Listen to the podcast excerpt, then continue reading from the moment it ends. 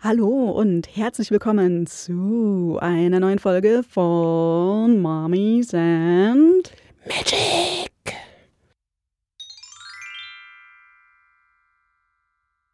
Da sind wir wieder. Hier für euch eine neue Runde am Mikrofon. Das Krokodil und das Nilpferd. Ja, das Krokodil äh, hier auf der Seite. Das äh, Nilpferd. auf der anderen Seite. Wo sind wir eigentlich? äh, ja, äh, immer an der Seite. An, an, An meiner, deiner Seite? an, Unseren an unserer Seite ist ähm, Sprechen ist äh, schwierig. Wir sind wieder da mit einer neuen Folge, Folge 45. Ja, Wahnsinn. Es ist äh, unglaublich und wir haben einen absoluten Burner für euch vorbereitet. Natürlich geht es wieder um Mumien, wie in letzter Zeit immer alles um Mumien geht. Aber heute eine ganz besondere Mumie. Die kann nämlich flüstern.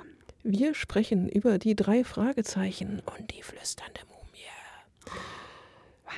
Bevor wir uns aber der flüsternden Mumie zuwenden, müssen wir erstmal ein wenig ernsthaft werden. Mhm. Und zwar ist es äh, gestern durch die Medien gegangen und hat natürlich auch uns erreicht, relativ früh am Vormittag sogar schon, dass Jan Assmann am 19.02. im Alter von 85 Jahren verstorben ist.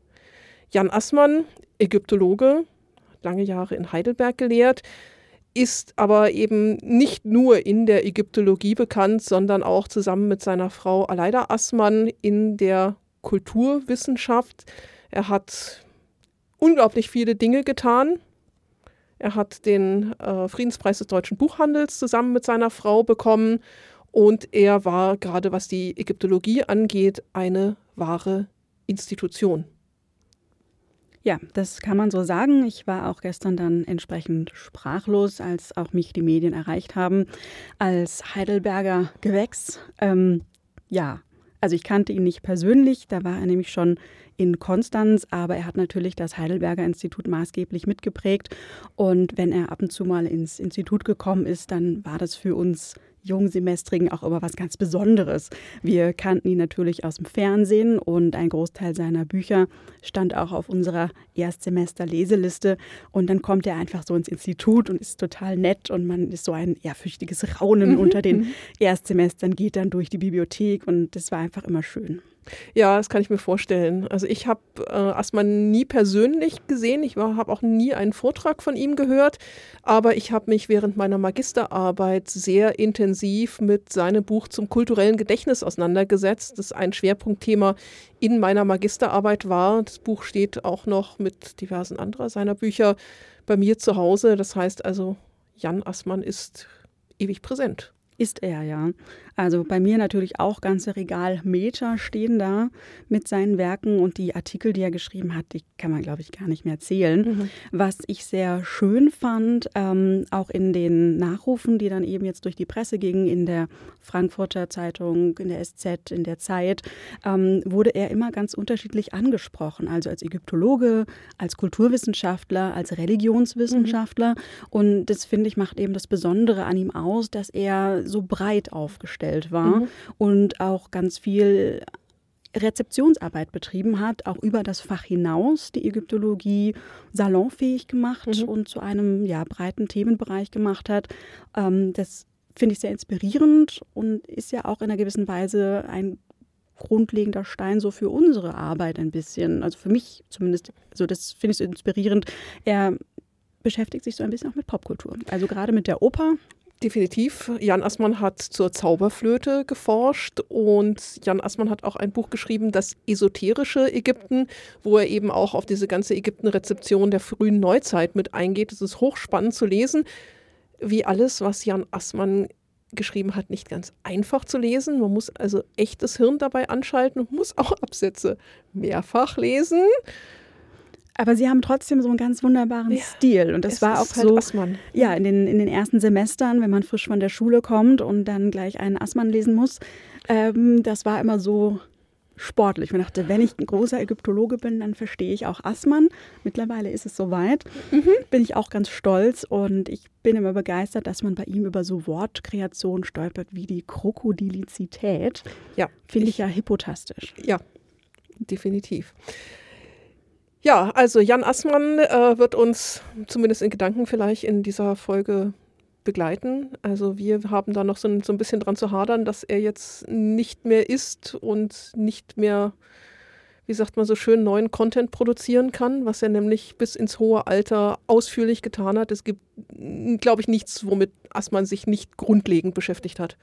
Richtig, ja, also das ist wahnsinnig breit und viel facettenreich, großartig. Mhm. Und jetzt müssen wir den Schwenk finden.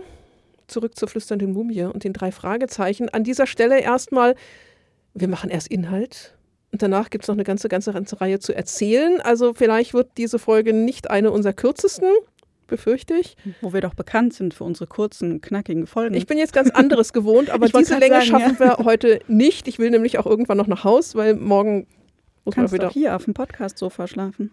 Ja, das wäre schön. Aber nein, meine nein. Familie möchte mich auch gerne noch mal Ach, so was. Männer, Kinder, wozu? Okay, also die flüsterte Mumie. Wen flüstert die denn eigentlich an? Also zunächst einmal herzlich willkommen an alle, die in den letzten Tagen den Weg zu unserem Podcast gefunden haben. Wir finden es großartig, dass ihr jetzt dabei seid. Äh, es ist so eine, wie soll ich sagen, gewisse Erwartungshaltung vielleicht, die Hast du Druck? Nein. Nein, ich überhaupt nicht. Also es wurde mir immer gesagt, ich soll einfach so weitermachen, wie ich das bisher auch schon getan habe. Also das tun wir jetzt hier. Als ne? ob wir was anderes könnten. Nee, eben. Ja, also. Geht sowieso nicht. Mhm. Ähm, ja, herzlich willkommen. Wir versuchen euch äh, zu begeistern mit Mumien. Aber wir sprechen aber auch mitunter mal über andere Sachen, nicht nur über Mumien. Könnte passieren, ja. Mhm. Äh, Grüße gehen an dieser Stelle raus an Marius, der uns diese Folge vorgeschlagen hat, der gesagt hat, beschäftigt euch doch mal mit den drei Fragezeichen. Natürlich stand es auch schon vorher auf unserer Liste TM. Ich habe nämlich vor einigen Jahren auf dem Bücherflohmarkt, der immer im Sommer am Ufer der Isar hier in München ist, ein Buch gefunden Alfred Hitchcock, die drei Fragezeichen und die flüsternde Mumie.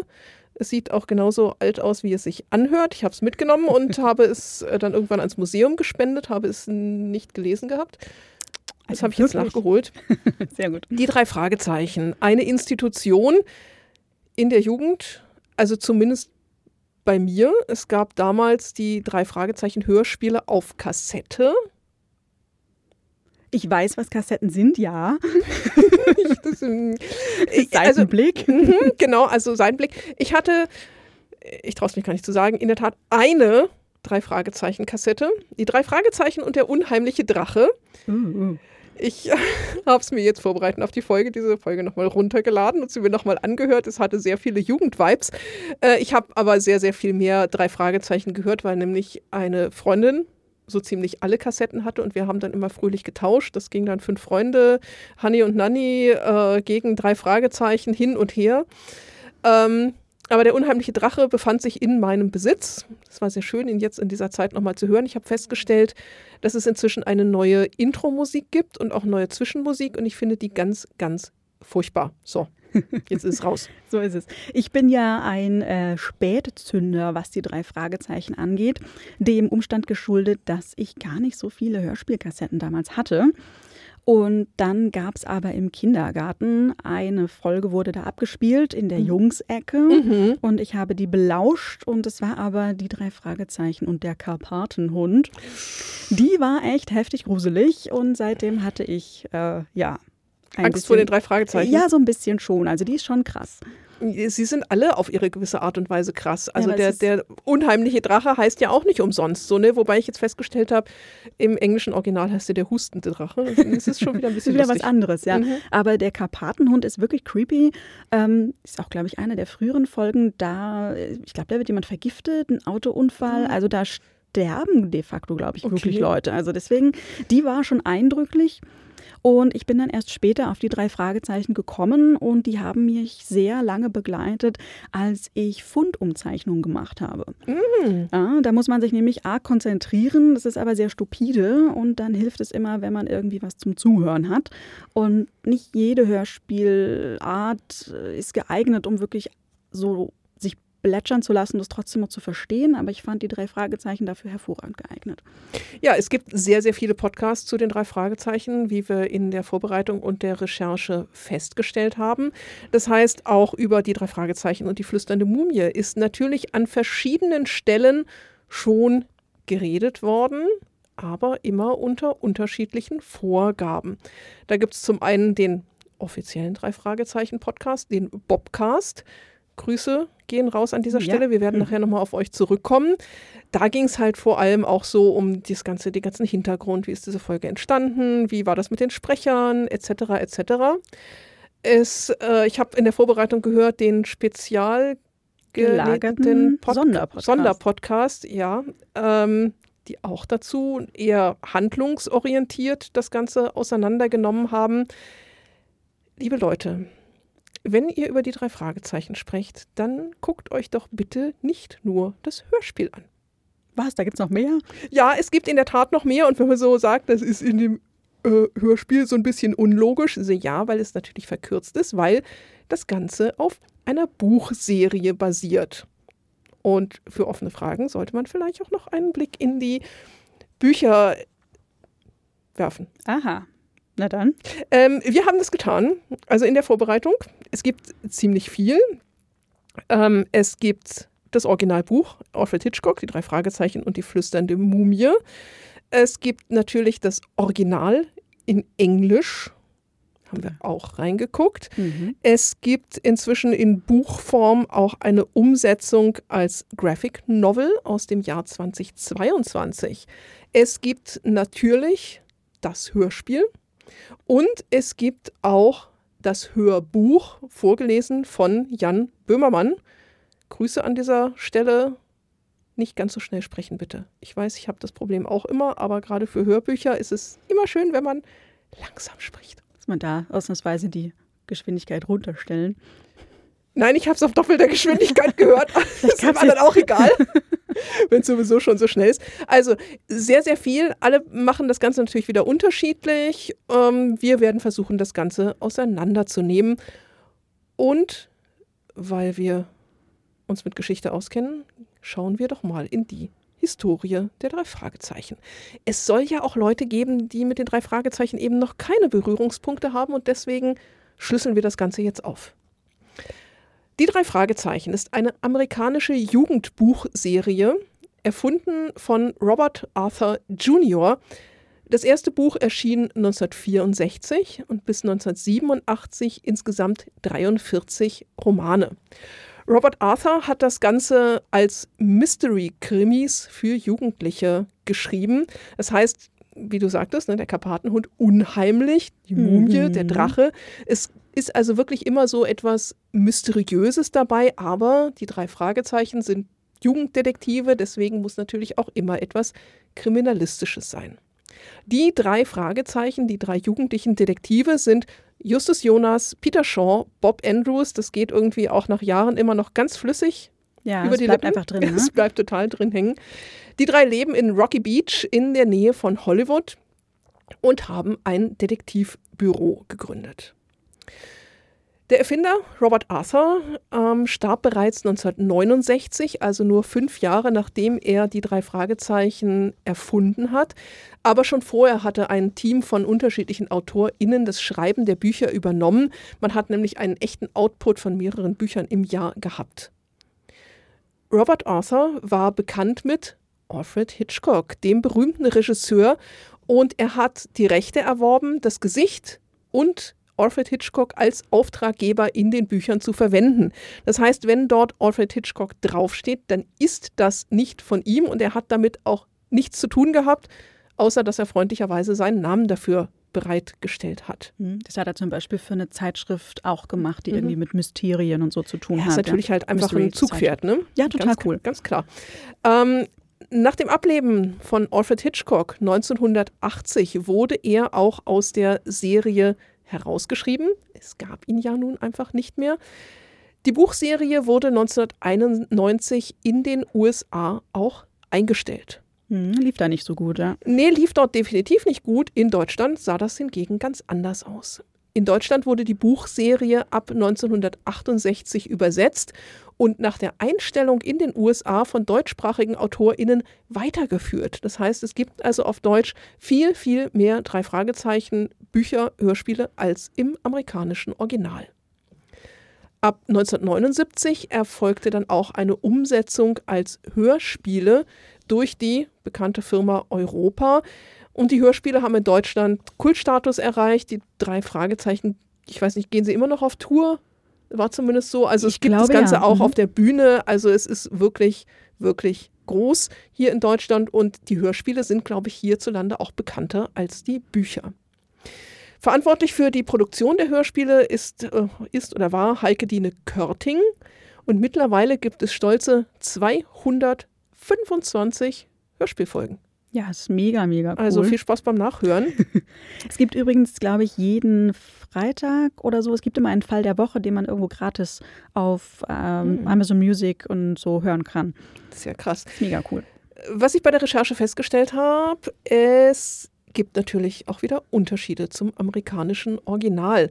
Der Originaltitel im Amerikanischen ist nämlich The Three Investigators, also die drei Detektive. Das ist im Deutschen halt nicht, da heißen sie einfach nur die drei Fragezeichen. Auch die Namen sind unterschiedlich. Justus Jonas heißt nämlich gar nicht Justus Jonas, sondern heißt Jupiter Jones. Und wer Jupiter Jones jetzt eher mit der Musikgruppe der, verbindet, ja, Deswegen, die, haben sich, ne? die haben sich genau nach ihm benannt. Peter Shaw heißt im Original Pete Crenshaw, also man hat den Namen einfach verkürzt, aber Bob Andrews war und bleibt Bob Andrews. Was ich sehr lustig fand, die beiden irischen Brüder Kenneth und Patrick O'Ryan, die ja auf dem Schrottplatz äh, Hilfsarbeiten verrichten, heißen im Original Hans und Konrad Schmidt und kommen aus Bayern. Sehr cool. Also auch wieder was anderes, also dass in einem deutschen Buch dann Hans und Konrad Schmidt in Bayern auftauchen. Hm. Ähm, was ich wieder festgestellt habe, ich lese ja Bücher eigentlich fast nur noch im Original. Genau nämlich aus diesem Grund, weil dort jetzt teilweise halt Personennamen geändert wurden. Ich frage mich, warum. Dass teilweise halt auch Handlungen geändert worden. Als ich das das erste Mal irgendwie festgestellt habe und es in den Büchern wirklich nicht kenntlich gemacht worden ist, dass das nicht die Originalbegriffe sind, habe ich beschlossen, ey, ich lese keine Übersetzung mehr, ich lese nur noch Originale. Ja, ich war auch etwas irritiert, mhm. weil dann irgendwann mal ein Jupiter Jones aufkreuzte und ich konnte den auch nicht wirklich mhm. zuordnen. Das Ganze ist nämlich auch noch mal ein bisschen komplizierter, weil es nämlich ähm, zwischen 2006 und 2007 gab es, glaube ich, recht vertragliche, mhm. vertragliche mhm. Probleme und die drei Fragezeichen konnten da nicht weitergeführt werden. Deswegen hat man sich ähm, eine Notlösung überlegt und hat die Reihe rausgebracht, die drei. Also Ohne drei, drei mhm. ausgeschrieben und das E in drei wie eine drei. Und da kommen eben Justus, ja, oder Justus, Peter und Bob. Bob nicht vor. Also Von wegen schon, die Namen gehen flüssig über die Lippen. Es, bin jetzt irritiert. Also, mhm. in die drei heißen die nämlich nach ihren Originalnamen Jupiter Jones, Peter Crenshaw und Bob Andrews. Ja. ja. Also das dann nur für 2006 und 2007 und danach geht es wieder mit den äh, üblichen bekannten deutschen Namen weiter. Mhm. Was ich auch sehr spannend fand im deutschen Buch, äh, da sind auch immer solche Einschübe von Hitchcock, die sich an die Lesenden richten mit so kurzen Hinweisen oder Tipps, wie man irgendwie miträt. Und äh, ja, die gibt es halt im Original auch nicht. Das heißt, die sind wieder nur in der deutschen Übersetzung eingefügt worden. Hm. Tja. Alles kompliziert. Ja. ähm, viel wäre noch zu sagen. Wir nehmen uns die flüsternde Mumie vor. Es ist eines der ganz, ganz frühen Abenteuer, aber auch da wird es schon kompliziert. Es ist nämlich erschienen 1965 als dritter Band der Serie The Mystery of the Whispering Mummy in Deutschland hingegen im Jahr 1969 als zweites Buch und in der Hörspielreihe ist es 1980 als zehnte Folge erschienen. Ja. 2022, wie gesagt, als Hörbuch eingelesen von Jan Böhmermann und im selben Jahr kam dann auch die Graphic Novel heraus. Die Graphic Novel wiederum bezieht sich auf den Roman.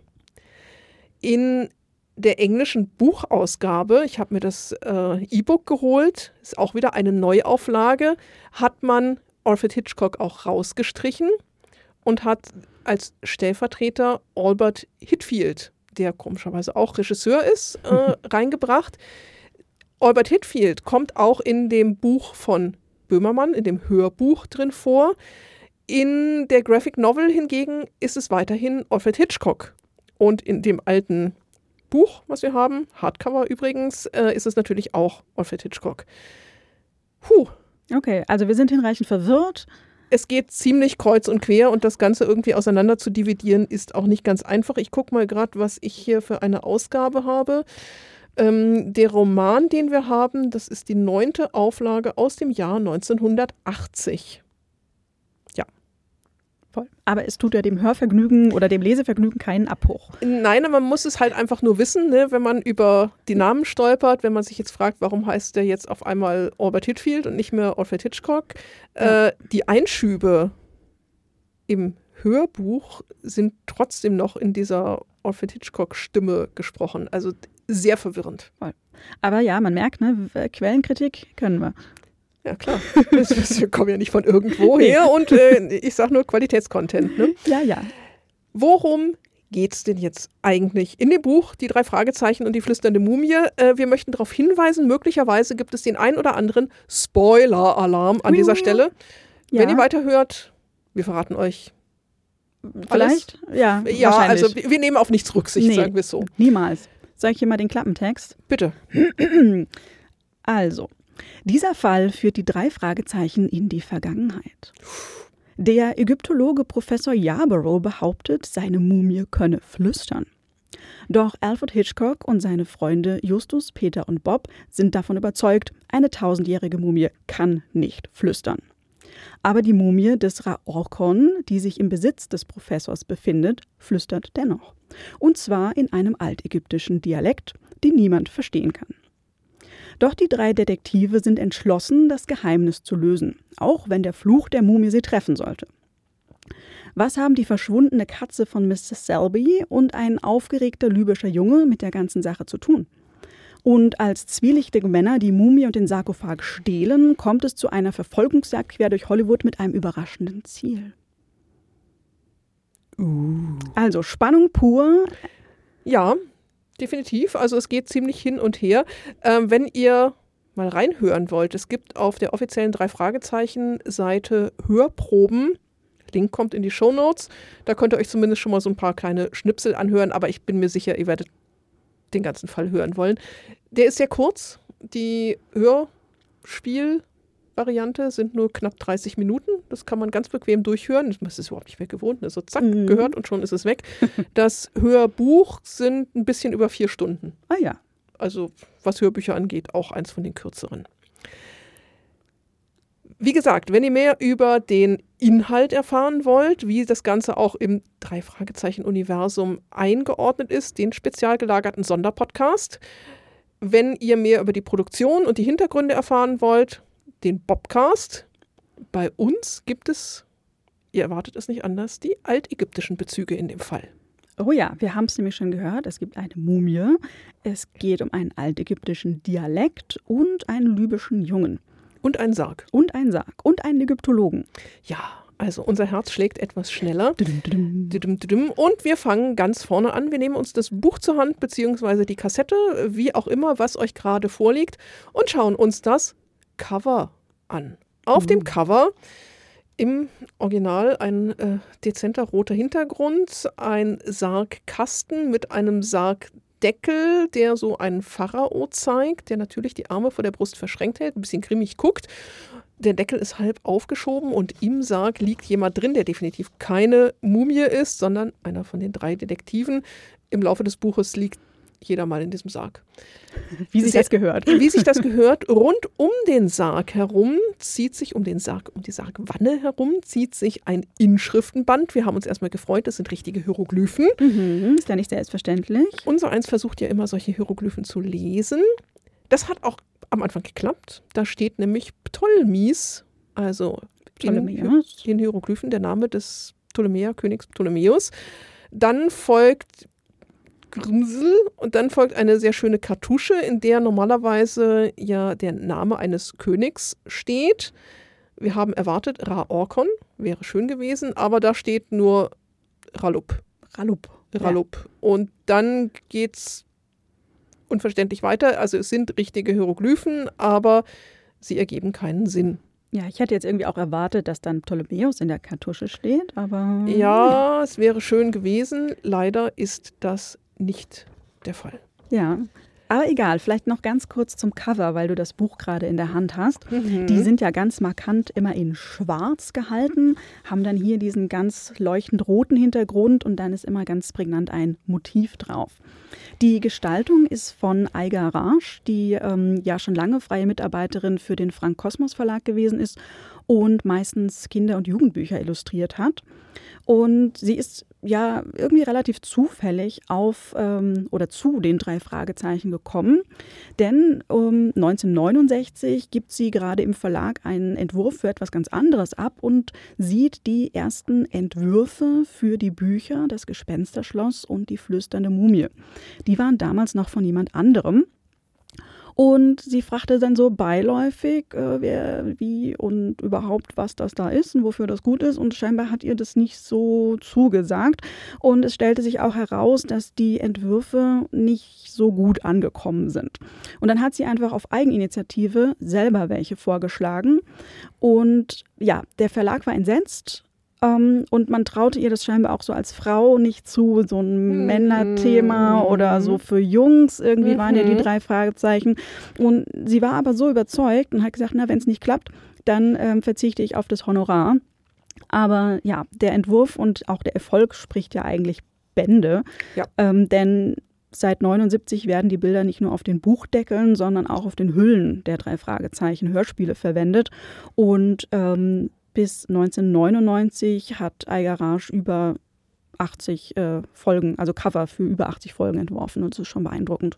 Ja, also wenn man sich die äh, amerikanischen Originale anschaut, die sind wirklich so im Stil dieser Jugendbücher aus den 60er, 70ern. Das, also das Cover von der Mumie, es ist so in Grüntönen gehalten, da sind die drei Detektive und man hat natürlich irgendwie so einen Sarg in der Mitte, aber es ist halt hinlänglich ungenau. Aber die hier die knallen halt, die sind inzwischen richtig ikonisch. Also ja. wenn man das sieht mit dem Schwarz und dem Bild äh, dazu und der Schrift, dann weiß man genau, ja, drei Fragezeichen. Ne? Ja, ja. Mhm. also die sind wirklich ein Markenzeichen auch geworden.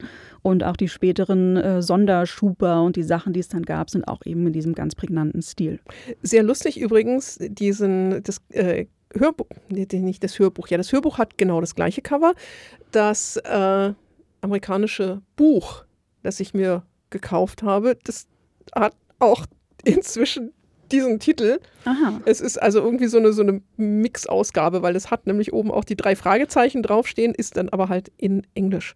Äh, sehr schön, das Cover von der Graphic Novel mhm. greift das Ganze nochmal auf. Das heißt, man hat also auch diesen Ra-Orkon-Sarg, die überkreuzten Arme, den Pharao, er guckt nicht ganz so grimmig, es liegt auch niemand drin, aber er flüstert und es stehen natürlich auch die drei Detektive daneben. Ja, gucken hinreichend entsetzt. Und was ich ja. ja. auch ein schönes Detail finde, aus dem Mund des Sarges kommt so eine wabernde Sprechblasenband. Und da habe ich gesehen, sind arabische Schriftzeichen drauf. Das stellen wir noch ein bisschen zurück. Aber ja? das könnt ihr schon mal im Gedächtnis okay. behalten. Dann mhm. später dazu. Ja, ähm, wir gucken uns nämlich weiterhin erstmal den Sarg an. Beim Hören von verschiedenen Podcasts äh, habe ich festgestellt, dass es da ähm, Terminus-Schwierigkeiten ja, Im gibt. Buch auch. Ja, im Buch auch. Ja, also Was ist eigentlich ein Sarg? Was ist ein Sarkophag? Was ist ein Schrein? Manchmal wird nämlich dieser Sarg im Buch auch als Mumienschrein bezeichnet. Ja, eher nicht. Wir klamüsern das Ganze für euch nochmal auseinander. Äh, eigentlich ist es ganz einfach. Für uns, ich sage jetzt für uns in der Ägyptologie, ist ein Sarg aus Holz. Ein Sarkophag ist aus Stein. Daran kann man die beiden schon mal unterscheiden. Es gibt unterschiedliche Formen, sowohl in Holz als auch in Stein. Es gibt kastenförmige Särge, und es gibt die sogenannten anthropomorphen Särge, also die menschengestaltigen, so wie auch der Sarg hier auf dem Cover ist. Särge sind nicht einzeln, sondern die Dinger sind gerne mal ineinander gesteckt.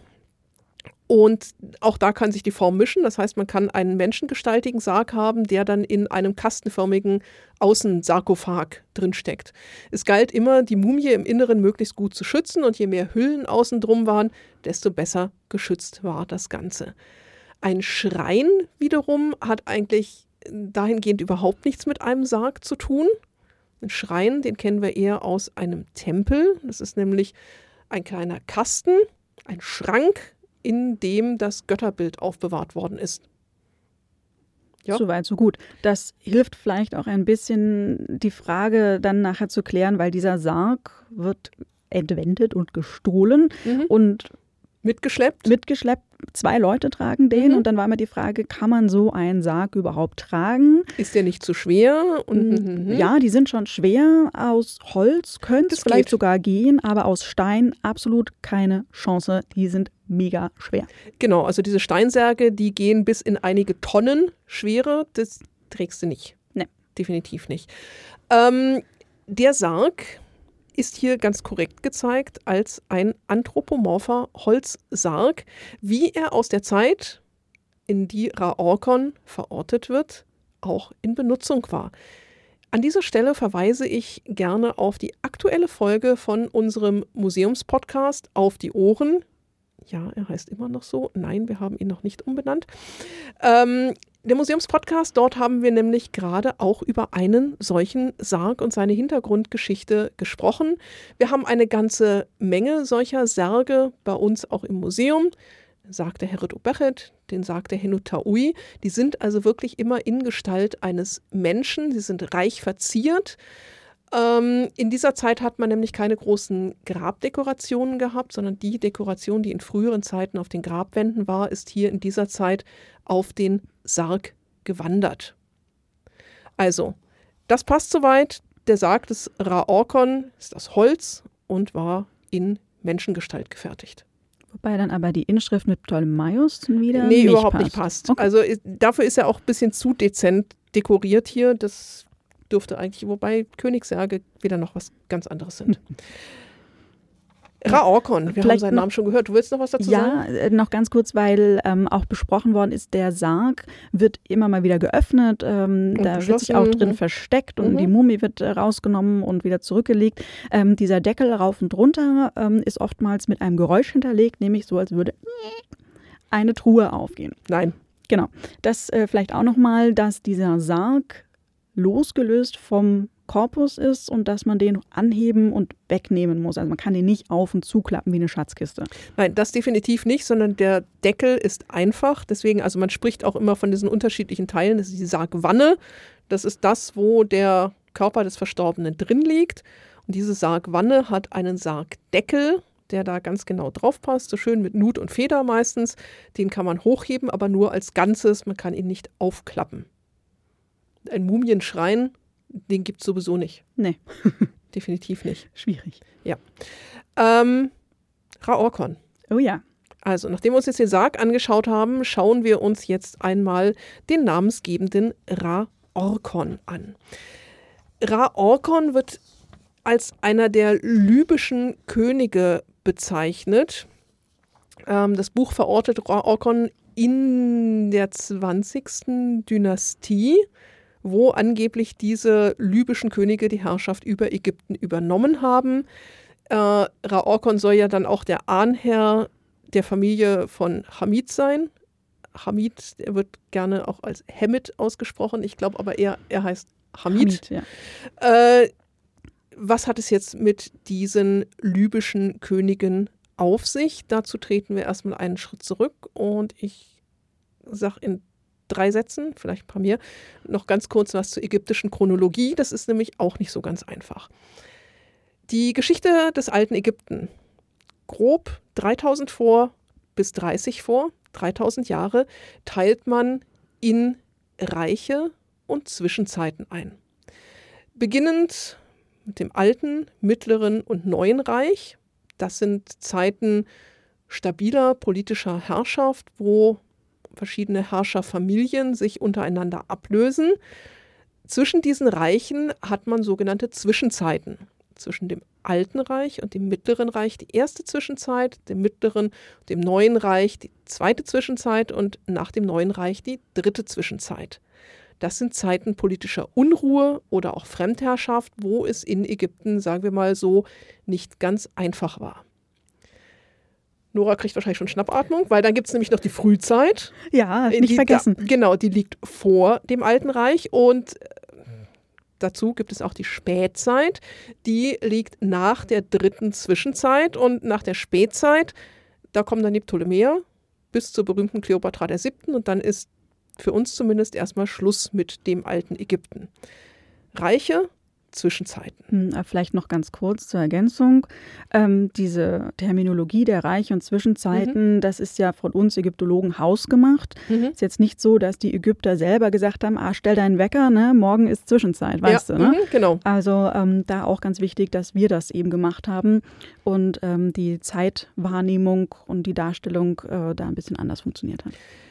Diese einzelnen Herrscherfamilien werden wiederum noch in Dynastien eingeteilt, wobei der Übergang von der einen zur anderen Dynastie nicht immer ganz so sauber ist. Manchmal herrschen auch mehrere Dynastien parallel zueinander und auch der Übergang eine Dynastie, wir haben jetzt die nächste Dynastie, ist manchmal nicht, schwierig. Manchmal ja. schwierig. Diese Dynastieeinteilung, die geht wiederum zurück auf einen ägyptischen Priester, Manetho, der die Geschichte Ägyptens in insgesamt 31 Dynastien eingeteilt hat. Da hat man festgestellt, es gab aber auch vorher schon was. Es gibt also auch eine nullte Dynastie. Mhm, ganz mhm. wichtig. Mhm. Und natürlich ist nach der 31. Dynastie nicht Schluss. Da kamen nämlich dann noch die Ptolemäer, aber das war halt nach der Zeit Manetros, der nämlich in der Ptolemäerzeit gelebt hat. Der das eben auch wieder Retrospektive für die ganzen 3000 Jahre vor ihm einfach mal so festgelegt hat. Ja. Also schwierig. Man hat natürlich auch schon Königslisten aus dem alten Ägypten. Das heißt also, diese Reihung der Könige hintereinander ist nicht ganz willkürlich. Das basiert schon auf altägyptischen Quellen, aber man hat das eben nicht Dynastie genannt. Richtig, ja. Also, es ist nicht so ganz einfach. Wir können aber sagen, dass Raorkon als ein möglicherweise libyscher König, das wird im Buch und auch im Hörspiel nicht ganz so klar, ob es jetzt wirklich ein König war oder nicht. Privatperson, ja. Man weiß es nicht definitiv war er nicht in der 20. Dynastie. Die 20. Dynastie, das ist nämlich die letzte Dynastie des Neuen Reiches. Wie das zu Ende ging, ich verweise an dieser Stelle gerne nochmal auf unsere Folge zu Pharao, zu dem Gummihände, ich weiß nicht mehr, wie hieß die Folge? Nicht noch ein Pharao. Nicht noch ein Pharao. Vielleicht mhm. sollten wir diese Folge nicht noch eine Mumie nennen. Ich weiß es nicht. Wir schauen mal. Wir werden sehen. Ja. Äh, wo wir da länglich auch drüber gesprochen haben weil ihr jetzt nicht alle umschaltet und die Folge nachhört, trotzdem noch mal ganz kurz. Gegen Ende des Neuen Reiches war es in Ägypten nicht ganz so einfach. Die Wirtschaft war schlecht, es gab Streiks, es gab Grabräuber, die die Gräber im Tal der Könige ausgeräubert haben. Dann gab es im Norden Angriffe von den berühmten Seevölkern verschiedene Stämme, die da so im Mittelmeer sich rumgetrieben haben. Man weiß gar nicht genau, wer war das eigentlich. Einige davon waren Libyer. Definitiv, es waren einige libysche Stämme. Auch in der Van Dusen-Folge haben wir da schon mal kurz drüber gesprochen. Das Königshaus wurde schwächer, hat an Macht verloren. Hingegen ist die Amunspriesterschaft erstarkt. Und schließlich kam mit einem gewissen Smendes ein Herrscher libyscher Abkunft auf den Thron und er wird bezeichnet als der Gründer der 21. Dynastie. 20. Dynastie, das waren die sogenannten Ramessiden, weil sie alle Ramses hießen, bis zu Ramses dem 12. Hm. Nicht den 13. Nicht der 13. Nicht oh, der 13. Na Ramses den 12.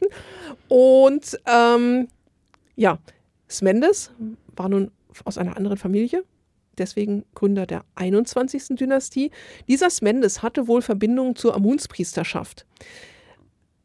Er hat sich da also wohl irgendwie an deren Macht bedient und hat sich dann auch zum Pharao gekrönt. Smendes kennen wir, der taucht nämlich auch in der altägyptischen Literatur auf, in der berühmten Reiseerzählung des Wenamun. Wenamun ist ein Amunspriester aus Theben und er wird vom Oberpriester Herihor nach Byblos geschickt, um Holz für die Barke des Amun zu besorgen. Dabei kommt Wenamun auch durch Tanis. Tanis ist die Hauptstadt seit der 21. Dynastie, wo Smendes sitzt, der ihm die Reiseerlaubnis in den Libanon gibt. Aha, und die später von Indiana Jones ausgegraben wird. Aha, Aha. genau. Also aufmerksame äh, Zuhörer unseres Podcasts, Tanis, da klingelt es sicher bei einigen, genau Indiana Jones Seit der Folge ist es übrigens auch schon wieder zwei Jahre her. No. Ganz große Tanis-Liebe bei mir. Ich habe schon mehrere Vorträge darüber gehalten. Tanis ist das Großartigste überhaupt, was es gibt. Viel toller noch als Tutanchamun. Man hat nämlich auch in Tanis eine ganze Reihe von ungeplünderten Königsgräbern gefunden. Und die sind voll mit Gold und die sind vor allem auch voll mit dem noch viel wertvolleren Silber. Aber, außer wenn man Indiana Jones gesehen hat, weiß man in der Öffentlichkeit eigentlich so gut wie überhaupt nichts über Tanis. Das hat nicht diesen großen Impact gehabt, wie es bei Tutanchamun war, weil Piemonte, der Ausgräber von Tanis, das Ganze nämlich während des Zweiten Weltkriegs gemacht hat. Und da ist die Presse naturgemäß nicht so drauf angesprungen. Man hatte anderes, über das man berichtet hat.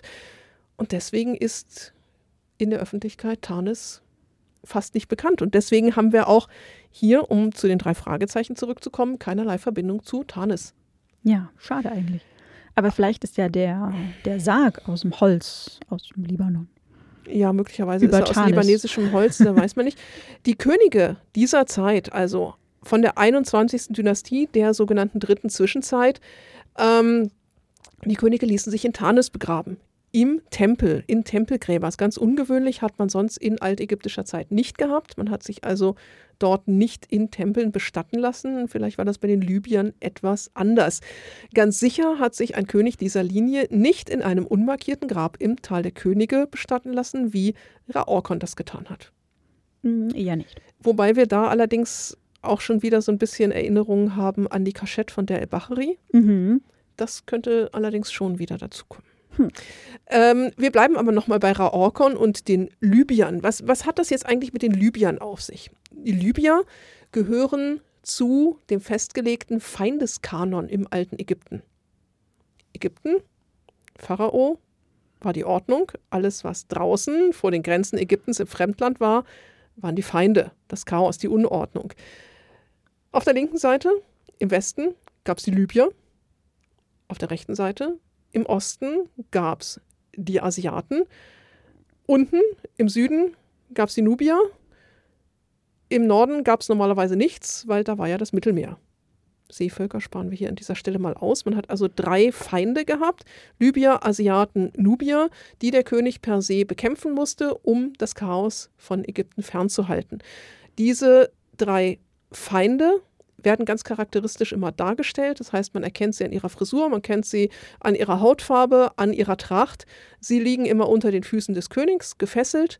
Oder der König ist beim Erschlagen der Feinde zu sehen, indem er den Feind am Schopf hält und mit einer Waffe seiner Wahl auf den Feind einkloppt. Meistens so eine fiese Keule. Keule, ja. Krummschwert, Axt, äh, irgendetwas. Das heißt, die Libyer gehörten also normalerweise zu den Feinden Ägyptens, aber in dieser dritten Zwischenzeit, da haben sie über Ägypten geherrscht. Hm, weil es ja auch mal ein bisschen so ein ambivalentes Verhältnis zu diesen Feinden ist, weil man braucht die ja zum Beispiel, um das Heer aufzustarken, aufzubessern oder die Rohstoffe aus den Gebieten und die Handelsrouten, mhm. die da durchgehen, ist natürlich auch mal von Interesse. Also ist nie immer so schwarz und so Nein. weiß. Und dieses, ähm, ja, dieses ikonische ähm, Erschlagen der Feinde ist auch immer eine Frage, ist das eher so eine Drohgebärde ja. und hat er das wirklich gemacht oder stellt er sich einfach mal prophylaktisch dar, so als Aufpasse hier. Ne? Mhm. Orkon ist aber definitiv ein Name, der so in dieser Libyerzeit vorkommt. Wir kennen nämlich einen König namens Osorkon. Osorkon, äh, nicht nur einen, sondern eine ganze Reihe. Ein gewisser Osorkon ist der fünfte König der 21. Dynastie. Äh, dann gibt es Osorkon den Ersten, äh, der ist der zweite Herrscher der 22. Dynastie und Osorkon der Zweite ist der fünfte Herrscher der 22. Dynastie. Alle drei sind gut bezeugt und haben ihre Gräber in Tanis. Haha. Ähm, Ra, das ist die Vorsilbe, das wird auch so schön im Buch genannt. Das ist so ein bisschen ein seltsamer Name, ist Orkon eben auf die libysche Herkunft hinweist. Ra hingegen, natürlich der Sonnengott Ra ist Ra-Mses, ne, Ra-Messes, dem Ra geboren, ist eine ungewöhnliche Zusammenstellung, sagen wir das mal so. Ja. Aber in, nicht ganz an den Haaren herbeigezogen. Nee, macht schon irgendwie Sinn. Mhm. Tanis ist eine Stadt im Delta, also eher im Norden, im Nordostdelta gelegen. Ähm, wir sind also jetzt nicht in Theben, wir sind nicht im Tal der Könige, sondern zu dieser Zeit hat man sich ganz woanders verortet. Man hat in dieser Zeit sehr gute Handelsbeziehungen nach Byblos in die Levante gehabt. Unter den Osorkons gab es auch erste Auseinandersetzungen mit den Assyrern. Die kamen dann nämlich auch und wollten auch nach Ägypten. Und wenn wir uns noch mal ganz kurz den Rest von dieser dritten Zwischenzeit angucken, dann haben wir die 22., 23., 24. Dynastie, die alle quasi gleichzeitig geherrscht haben und alle solche Stadtstaaten im Delta hatten. Tanis, Bubastis, Sais und man nennt sie dann halt die Taniten, die Bubastiden und die Saiten. Und dann gab es die 25. Dynastie, da war wiederum alles anders. Da kamen nämlich aus dem Süden die Kuschiten, die Nubier, die über Ägypten geherrscht haben. Ständig gab es auch irgendwie Beef mit den Assyrern. Jeder hat gegen jeden gekämpft. Und nachdem die dritte Zwischenzeit vorbei war, begann dann die Spätzeit. Dann war es wieder ein bisschen ordentlicher. Ja, okay. Also ist wirklich eine komplexe äh, Zeit. Ziemlich, ziemlich schwierig, äh, ihn gerade da irgendwie rein zu verorten ja, ist nett, klar, natürlich, weil man halt diese Verbindung zu den Libyern haben wollte, dem libyschen Teppichhändler, äh, der da angespitzt wird, seinen Vorfahren wiederzuholen. Also, Aber es nein. hätte ja eigentlich auch mit einem Ägypter geklappt. Ja, natürlich hätte es also, definitiv mit einem Ägypter andere, gehabt. Das ja. mit dem Libyer hätte das Ganze irgendwie auch wieder sehr, sehr viel komplizierter irgendwie mhm, genau. eigentlich gemacht. Ja. Äh, weiß ich nicht, warum das jetzt sein musste, zumal er ja dann in die 20. Dynastie auch falsch verortet wird es wird definitiv nicht ganz klar, wer Raorkon eigentlich ist. Es ist in dem ganzen Buch nie von Pharao die Rede. Das stimmt, ja. Also dieses Buzzword hat man definitiv ausgelassen. Man hat übrigens auch das Buzzword Hieroglyphen ausgelassen und das Buzzword Pyramiden.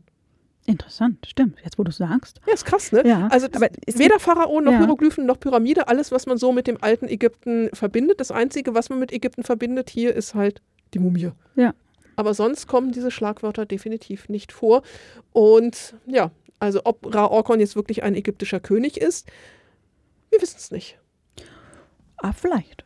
Ja. Wer weiß. Ja. Eine Forschungslücke. Ja, und der wir irgendwie so ein bisschen was machen müssen. Also, nämlicher Ra-Orkon war auf jeden Fall in diesem Sarg beigesetzt, in einem nicht beschrifteten Tal der Könige, Grab, Seitenkammer, whatever, undekoriert, um ihn zu verstecken, um ihn zu beschützen? Ja, schwierige Sache. Also, der Ägyptologe Professor Yarborough hat äh, in seinen Jugendjahren Expeditionen geleitet. Das ist also man sagt Expeditionen, mhm. aber es ist wahrscheinlich eher so Grabungen. Mhm. Und ähm, dort findet er diesen Sarg. Ähm, da er noch hinlänglich anderweitig beschäftigt ist, überlässt er das als großzügige Leihgabe dem Ägyptischen Museum in Kairo. Mhm. Und jetzt, wo Yarborough im Ruhestand in der Villa in Rocky Beach ist, holt er sich die Mumie äh, in sein mittlerweile eingerichtetes Privatmuseum, um sie dort weiter zu erforschen. Ganz kurz, nein. Mit Sicherheit nicht. Ja, schwierig. Also Privatsammlung, ja, okay, vielleicht, aber als Wissenschaftler eher nicht. Ja, vor allem nicht, dass er diesen Sarg dann behält, wenn er ihn gefunden hat und ihn dann freundlicherweise dem Ägyptischen Museum als Leihgabe überlässt und die ihm den dann in sein. Nein. Ja, ist ein bisschen schwierig. Also was eben möglich ist, gerade wenn man sich mal ein bisschen anguckt, wann die Geschichte spielt in Rocky Beach, wenn man mhm. da eben die Arbeitszeit von Professor Yarborough als aktiver Archäologe in Ägypten noch äh, quasi 20 Jahre vorher ansetzt, dann kommt man so ja, in eine Zeit, 40er, Mitte der 40er Jahre, wo Fundteilung noch üblich war. Ja, es hätte so toll gepasst, er hätte einfach in Tarnis graben können. Ja. Es wäre nämlich genau die Zeit gewesen. Stimmt. Aber er, hat, äh, hat einen anderen berühmten Kollegen dort getroffen, auf den kommen wir gleich nochmal zu sprechen. Ähm, was hier vielleicht ein paar Buzzwords so anklingen lässt, ist nämlich, dass um den Fund des Raorkons, die Mumie des Raorkons, auch ein Fluch zu liegen erscheint. Keine Mumie ohne Fluch. Richtig, denn ähm, auch nach der Entdeckung der Mumie Raorkons werden einige der Mitarbeiter tödlich verunglücken oder irgendwie verletzt und ja, also Professor Yarborough lehnt äh, das ab. Er sagt, er glaubt da nicht an einen Fluch, aber die anderen schon. Und auch ganz tragisch eben, dass sein Kollege Freeman eben stirbt. Angeblich Opfer dieses Fluchs geworden ist. Also zumindest der Diener von Yarborough, Wilkins, ist ein ganz großer Verfechter dieser Fluchtheorie. Der Fluch. Äh, den Fluch, ich habe ihn, äh, lasst mich kurz blättern. Irgendwo habe ich ihn garantiert hier markiert, wie, wie, wie der heißt. Äh, ich bin hinreichend nicht vorbereitet. Ich habe ganz viele grüne Zettel in diesem Buch. Äh, ich weiß es nicht. Warte, ich glaube, ich habe Hast du ihn, hast du ihn rausgeschrieben? Ähm, Mm, ah ja, hier. Du hast ihn. Ich glaube, ist es das? Ich lese dir mal vor und dann. Sagen, sagen wir, ob das so ist. Also, ah nein, das ist, glaube ich, das, was geflüstert wird. Ist das der Fluch? Ist nicht der ja, Fluch. es ist ein Teil des Fluches, aber nicht so gar. Ah, hier, hier, ich hab's, ich hab's. Die Inschrift in dem Grab, auf dem Sarg, wie auch immer, ich glaube im Grab war es, lautet: Hier ruht Raorkon der Gerechte. Wehe ihm, wenn sein Schlaf gestört wird. Das ist, glaube ich, sogar noch ein bisschen länglich, aber äh, das ist im Prinzip das, was da steht. Wir haben zum Glück keinen Tod auf schnellen Schwingen. Aber es geht in die Richtung, was? Es geht definitiv natürlich in die Richtung. Ja, Also, der, der Fluch soll nun angeblich halt, wie das immer so ist, die gesamte Grabungsmannschaft hinweggerafft haben. Da haben wir nämlich äh, einige Todesfälle zu verzeichnen. genau, eben jenen äh, Freeman Senior. Kommt Aleph Freeman heißt der, der Richtig. kommt nur im Buch mit Vornamen vor. Ah ja. Und äh, der Freeman Junior, der spielt ja auch noch eine wichtige Rolle. Mhm. Der wohnt da in der Nachbarschaft äh, von Freeman und äh, von, Yarborough. von Yarborough, jetzt komme ich schon ganz durcheinander, und ist ein Sprachexperte. Experte für altorientalische Sprachen. Der junge Freeman, genau. Der alte Freeman, Aleph Freeman, war der Assistent von Professor Yarborough, war also bei dieser Grabung mit dabei und wurde tragischerweise im Bazar in Kairo ermordet. Mhm. Dann gab es noch einen zweiten Wissenschaftler, der mit Yarborough das Grab entdeckt hat. Ein gewisser Lord Carter. Ah ja, auch ganz interessant. Ähm, da klingeln ja wahrscheinlich auch wieder ein paar Tutanchamun-Vibes durch. Mhm. Man mag vielleicht erstmal stocken, denn Carter ist ja kein Lord. Nee, aber Carnarvon war Aber Lord. Carnarvon, genau. Das heißt, hier findet irgendwie so eine Art Symbiose statt. Und es wird eben auch gesagt, dass dieser Lord Carter auch bei einem Autounfall ums Leben gekommen sei. Ja. Im Zuge des Fluchs. Angeblich. Angeblich. Und das ist ja auch wieder ganz spannend, weil Lord Carnarvon hatte den Unfall, aber vor der Entdeckung des Grabes von Tutanchamun. Auch immer ganz wichtig. Ähm, Mhm. Er hatte nämlich einen Autounfall und war hinlänglich verletzt und musste sich in Kairo bei mildem Klima entsprechend erholen und hat dann aus Langeweile quasi die Archäologie für sich entdeckt und dann Carter getroffen, den engagiert und dann erfolgte dann die Entdeckung des Grabes von Tutanchamun. Aber hier können wir zumindest sagen, das hat so ein bisschen literarischen Hand und Fuß. Lord Carter, Absolut, Autounfall. ja. Wissen wir genau, Ja, wo das also- auf jeden Fall herkommt. Genau, ist Bei nämlichem Hommage. Autounfall ist auch der Fotograf und Carters Assistent äh, verletzt worden. Die haben das Ganze aber überlebt.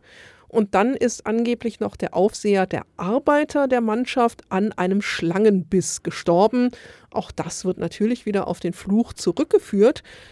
Sehr schön das Zitat von Professor Yarborough, ich habe das hier nur nicht ganz äh, wörtlich, nur etwas frei. Es ist nur natürlich, dass in einem Vierteljahrhundert Mitglieder einer beliebigen Gruppe Unfälle haben und dass auch einige von ihnen an irgendetwas sterben. Und es fasst eigentlich diese Sache mit dem Fluch auch bei Tutanchamun ganz wunderbar zusammen. Ja, Menschen sterben. Nein, es ist nicht immer unbedingt der Fluch des Pharao. Richtig, ja, wir haben das ja auch schon hinlänglich diskutiert, können auch nochmal auf die Folge verweisen. Tutut? Tutut. Tut, tut, genau. Tut, tut, äh, tut Anti-Amun. Äh, es wurde im Übrigen in unserem Discord-Server gewünscht, dass wir dezidiert auf die einzelnen Folgen verweisen, in denen wir Sachen angesprochen haben. Als ob wir das selber noch wüssten. Ja, das habe ich nämlich auch festgestellt. Das ist bei 45 Folgen nicht ganz so einfach. So, ja, wir haben darüber schon mal gesprochen. Wir haben bestimmt auch schon mehrfach darüber gesprochen. Wo war das noch?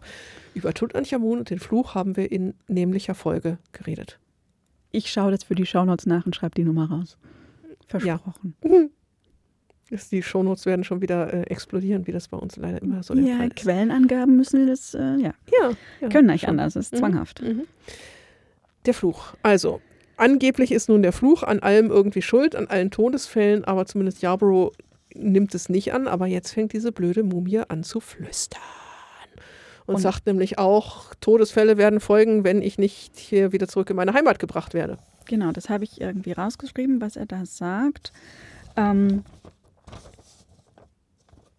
es passieren ja dann auch merkwürdige Ereignisse. Also die drei Detektive werden in das Museum gerufen, dürfen dem Professor Yarborough da mit Rat und Tat zur Seite stehen. Sie gucken sich die Mumie dann an, die spannenderweise nur flüstert, wenn Yarborough alleine ist. Mhm. also ist jemand anders im Raum, nichts geflüstert. Mhm. Aber da bewegen sich plötzlich Masken und fallen von der Wand. Eine Anubis-Statue kippt um und erschlägt den Professor fast. Die vorher noch nie umgefallen ist. Ja. Dann eine rollende Steinkugel, die durch den Garten prescht. Auch wieder Indiana Jones-Vibes. Ja, andererseits, das war vor Indiana Jones, ne? Spannend. Ja, stimmt. Die Steinkugel des Buch, die ist im Buch drin, das war vor Indiana Jones. Hat Indiana Jones bei den drei Fragezeichen abgekupfert? Das wäre jetzt interessant herauszufinden. Wir gehen der Spur mal nach. Hm. Hm. Nicht, dass wir jetzt was lostreten wollen hier, ne? Aber, aber, aber genau. Ja. Und man hat natürlich noch verkleidete Einbrecher mit einer Anubis-Maske. Das heißt also eine, einen lebendigen Anubis, der da hm. durch den mhm. Garten schleicht und den Diener zu, fast zu Tode erschreckt. Ja, es ist Creepy. immer der Anubis, der hier irgendwie, ne? also wenn ein Gott hier irgendwo auftritt und was anstellt, ist es immer ein Anubis. Warum? Warum ist es immer Anubis? Der ist halt cool. Ja, natürlich ist er cool, er ist super cool, aber dass er jetzt immer hier wieder als Verbrecher dargestellt wird, dass seine Statue fast Leute erschlägt, dass es Anubis Krieger gibt, dass Anubis immer böse gezeigt ist. Nein, Anubis ist voll cool und voll nett. Ja. Ja, ja, okay. Ja, schon. Lassen wir so stehen. Also, die ist übrigens auch der einzige Gott, der hier genannt wird, ne? Also nur Anubis. Das stimmt und Ra in Ra-Orkon, aber auf den gehen wir nicht weiter ein. Nee, genau. Ja, ähm, die Mumie flüstert. Das Ganze wird auf Band aufgenommen. Justus ist ja ein Findefuchs und mhm. hat sich da beholfen. Und Freeman, ähm, der orientalische Dialekte verstehen kann, hört sich diese Aufnahme bis zum Erbrechen an und kann diesen arabischen Dialekt, den keiner versteht, dann doch verstehen. Also Yarborough vermutet zunächst einmal, dass diese Mumie altarabisch Hethitisch oder Chaldäisch spricht. Klar, was sonst? Und auch Freeman als Sprachexperte vermutet eine sehr alte Form von Arabisch. Ja. Nein. Müssen wir drüber reden. Mhm. Also. Also, aber was sagt er denn? Also auf Deutsch, in der freien Übersetzung, sagt er so viel wie Raorkon ist weit von seiner Heimat. Man hat seine Ruhe gestört. Wehe all jenen, deren Schuld das ist.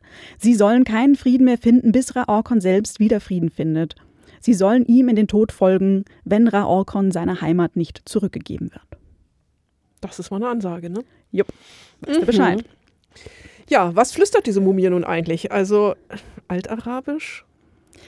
Ja, äh. ähm, nein. Also vielleicht müssen wir hier differenzieren, dass wir ja in dem alten Ägypten in der Zeit, in der wir uns bewegen, altägyptische Sprachen, haben. haben. die dann wieder alt, mittel- und neuägyptisch sind. Dann kommt da noch das Koptisch und das Arabisch kommt ja dann erst viel, viel, viel später mit der arabischen Eroberung Ägyptens. 600 nach Christus. Ja, genau. ne? kennen wir uns wieder nicht aus. Ganz wichtig ist auch, man darf das nicht verwechseln, altägyptisch und neuägyptisch sind Sprachstufen des Altägyptischen.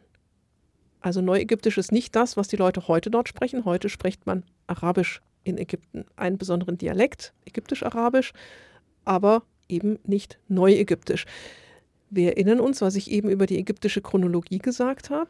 Altes Reich, Mittleres Reich, Neues Reich. Und daran orientieren sich auch diese von der Forschung festgelegten Sprachstufen. Im Alten Reich hat man Altägyptisch, im Mittleren Reich hat man Mittelägyptisch und im Neuen Reich hat man Neuägyptisch. Wir sind hier am Ende des Neuen Reichs, Übergang, das heißt, man wird auch noch so eine Variante des Neuägyptischen gesprochen haben. Als kleiner Vergleich, warum Sprachstufen? Was ändert sich da eigentlich? Naja, Sprache ist immer im Wandel. Das kennen wir auch bei uns. Wer sich bei uns mal mit Mittelhochdeutsch beschäftigt hat, Minnegesang, Walter von der Vogelweide, das ist auch Deutsch. Aber das können wir heute kaum noch verstehen. Und genauso hat man natürlich auch im Ägyptischen einen solchen Sprachwandel. Ich könnte mir vorstellen, dass es das für Arabisch auch gibt, dass man ein Altarabisch, vielleicht ein Hocharabisch oder ein Mittelarabisch Aber definitiv nicht aber im alten Ägypten. Richtig. Ganz klar. Ähm, sehr spannend. Ich wollte jetzt noch irgendwas sagen. Das ist mir jetzt gerade. Ah ja, das, ich wollte sagen, was man eigentlich gesagt hat.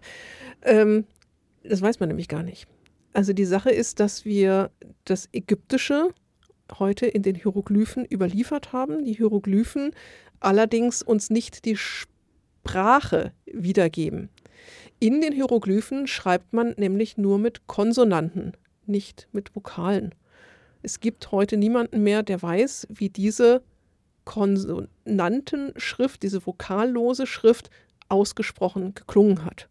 Das ist im Lauf der Geschichte verloren gegangen und das geht heute nicht mehr hundertprozentig zu rekonstruieren.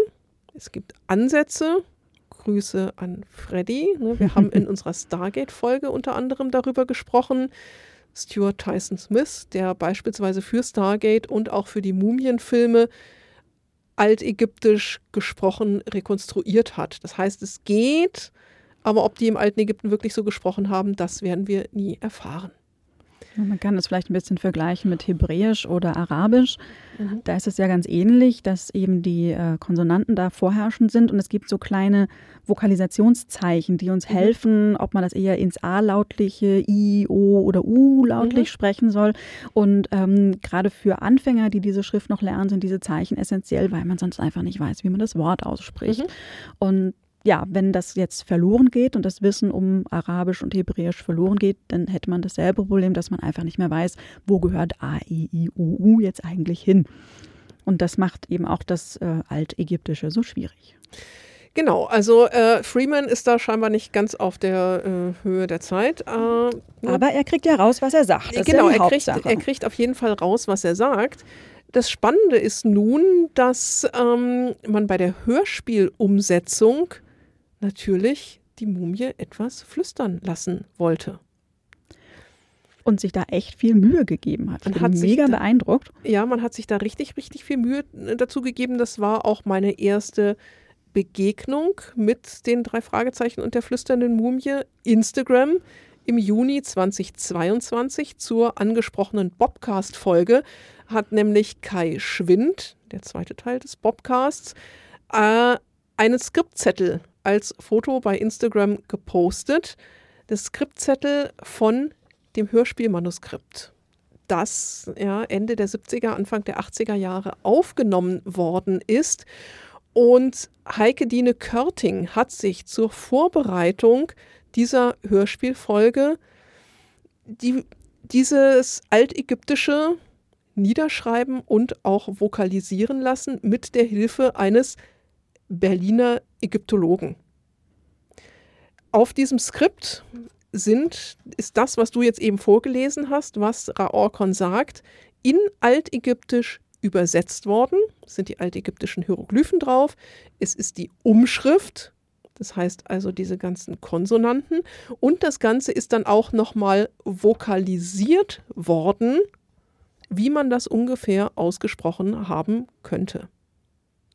Es ist uns nicht gelungen herauszufinden, wer jener Berliner Ägyptologe war, der um 1979, 1980 das Ganze gemacht hat. Falls das jemand weiß. Falls jemand jemanden kennt, der jemanden kennt, her zu uns. Es würde uns unglaublich freuen, wenn wir herausfinden, wer jener Berliner Ägyptologe vor, ja, leider nun halt auch schon 45 Jahren war, der das Ganze gemacht hat. Mega, mega cool. Mhm. Ähm, das ist auch sehr, sehr schön, wirklich, wie man das jetzt hier versucht hat äh, zu machen. Ich, wir teilen natürlich auch nochmal dieses Foto, dass ihr da mal drauf gucken könnt. Äh, Ni Kinen Se Hotbe Er Hotbe Ra Orkon. Oh, ist ein bisschen an der Seite abgeschnitten. Etem Ra Orkon Ho U R Isef N und so weiter. Es ist ganz, ganz nett. Bobcast kann man sich eine Hörprobe holen. Da wird es nämlich äh, vorgetragen, sehr virtuos und großartig. Und was da auch noch rauskommt, ist, dass ja also der Ägyptologe hat nicht nur das äh, geschrieben und lautlich äh, umtranskribiert, sondern er hat es auch eingesprochen, dass mhm. man eben klanglich weiß, was da auf einen zukommt. Mhm. Und die Schauspieler, bzw. die Sprecher, die Stimmen, ähm, sollten das dann entsprechend nachsprechen. Anscheinend hat derjenige, der die Raorkon flüstern lassen sollte, die Mumie flüstern lassen sollte, hat es nicht so mhm. theatralisch gemacht, wie man sich das vorgestellt hat. Und dann ist einfach die Originalaufnahme des Ägyptologen in die Folge der drei Fragezeichen reingeschnitten worden. Das heißt, hier hat sich ein Ägyptologe verewigt. Der Berliner Ägyptologe, aber es ist leider noch nicht mal an der Stimme zu erkennen. Nee, weil da ist noch ein Echo drunter ja. und verhallt und ein mhm, bisschen mhm. künstlerisch äh, dann bearbeitet. Es klingt ganz, ganz großartig. Ja. Also zumindest in der Hörspielfolge flüstert die Mumie originales Altägyptisch. Das finden wir ziemlich cool. Absolut.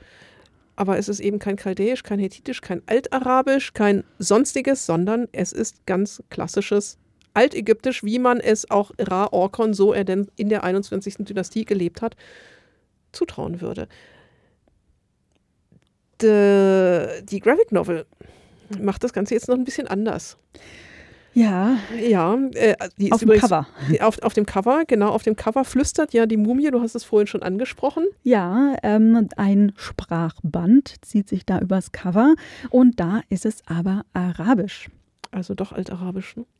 Nein, es ist modernes Arabisch. Ja. Es ist wirklich modernes Arabisch, was dort geflüstert wird. Ja, äh, Grüße an meinen Kollegen, der nämlich Arabisch kann.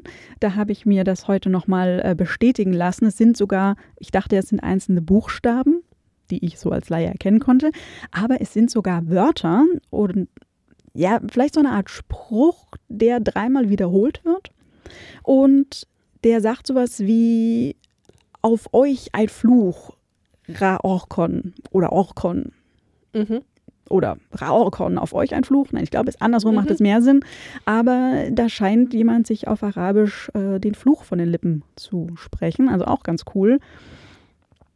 Aber halt leider nicht ganz korrekt. Ja, aber trotzdem, ja, statt da irgendwelche mhm. Buchstabensuppe drauf zu kleistern, hat sich da jemand offenbar wirklich Mühe gegeben, ähm, das zumindest in Arabisch umzusetzen. Ja, es ist auch schön, dass es in Arabisch umgesetzt ist. Wenn es ist halt in falsch. genau, wenn es in Hieroglyphen umgesetzt worden wäre, fände ich es noch toller. Oder in Demotisch? Ja. Ja. Das kann man ja noch weniger. Außerdem wären das ja nur Striche, Zeichen, Haken. ja, also Lupsel. wenn man irgendwie, ja, also Hieroglyphen wären am eindrucksvollsten gewesen, wenn man eben den Bezug zum alten Ägypten herstellen will. Ne, so. Ja, ja definitiv. Aber das Arabisch sieht auch sehr schön aus. Ja, und also es kommt auch ein paar Mal sonst noch in, in dem Comic vor, dass da Arabisch gesprochen wird und das hat alles so seine Richtigkeit. Das ist ziemlich cool. Genau, weil es ist ja dieser kleine libysche Junge auch noch da. Hamid. Der müsste ja, da Der spricht auch Arabisch, ja. Aber den einen Ausruf, den er da hat, das ist auch ägyptisch. Ägyptisch-Arabisch? Also Alt, ich mein, Altägyptisch. Was meinst du jetzt? Also er ruft, also Irgendwo schreit er, sagt er, ich rufe den Geist des edlen Raorkon um Hilfe. Ja, aber das tut er wohl auf Arabisch. Ist es aber nicht. Nicht? Also soweit ich sehe, ist das auch aus dem ägyptischen, Alt, altägyptisches, also neuägyptisches, altes neuägyptisches. Ich keine Ahnung. Also es ist hier zumindest in der, in der Graphic Novel ist es Arabisch, was dort äh, von ihm geäußert wird. Ah ja, okay, dann müssen wir das nochmal angucken. Mhm. Also hochspannend. Äh, das sind ganz viele, da guckst du, da ist auch, da, da, da, da tut er Arabisch reden. Wir reichen jetzt hier das gerade mal irgendwie rum. Ich muss hier kurz reinblättern. Ja, stimmt. Also da redet er Arabisch auf jeden mhm. Fall. Und ich glaube, in der Hörspielfolge ist es auch es klingt nicht arabisch. Ja, es, aber es okay, klingt irgendwie, es, es, klingt irgendwie seltsam ja. auf jeden Fall, was er dort irgendwie ruft. Äh, und es war wohl auch eben nicht der Sprecher des Jungen, sondern es ist auch wieder irgendwas anderes. Auch wieder so eine ganz spannende Geschichte, das wird im Bobcast auch nochmal aufgelöst, dass nämlich der äh, Mann von Heike Dine Körting da nochmal nachschärft und dann ja. versucht, die junge, jugendliche Jungenstimme zu imitieren. Was halt einfach gut. nicht klappt. also alles sehr, sehr lustig. Ähm, ja, die Mumie flüstert. Die Mumie liegt in einem Sarg. Sie wird hin und her geschleppt und äh, das Ganze ist ja natürlich nun nur von Freeman Junior sich ausgedacht, um an diesen Sarg ranzukommen. Denn der Sarg birgt ein Geheimnis. Nicht nur die Mumie, die, die macht eigentlich überhaupt nichts, ne? Ja, die ist gar nicht so groß von Interesse, Überhaupt außer nicht. dass sie eben dafür den Flüstert. Fluch wieder inszeniert wird mhm. oder instrumentalisiert wird und ähm, ist aber wissenschaftlich jetzt gar nicht so relevant. Nö, überhaupt nicht.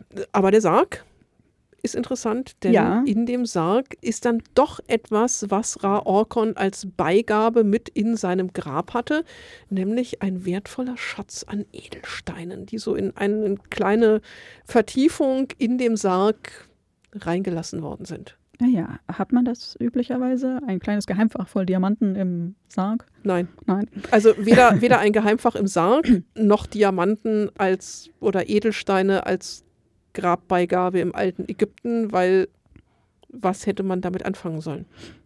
Ja, also schwierig, ne? Also Edelsteine, beziehungsweise Sie sagen ja ganz explizit Diamanten. Ja, also es geht dann, es glitzert in Blau, Grün, Rot. Also es ist alles, was man irgendwie an Edelsteinen so kennt. Ich als äh, frisch gelernter Steinkundemensch, ja, ich habe Ja. einen Kurs an der Wiener Universität für Bodenkunde belegt zur Steinbestimmung, äh, kenne mich hinreichend nicht aus, aber Edelstein ist ein eher naturwissenschaftlich weit gefasster Begriff. Ja? Also alles, was glänzt, ist irgendwie edel, aber es gibt da keine einheitliche Definition.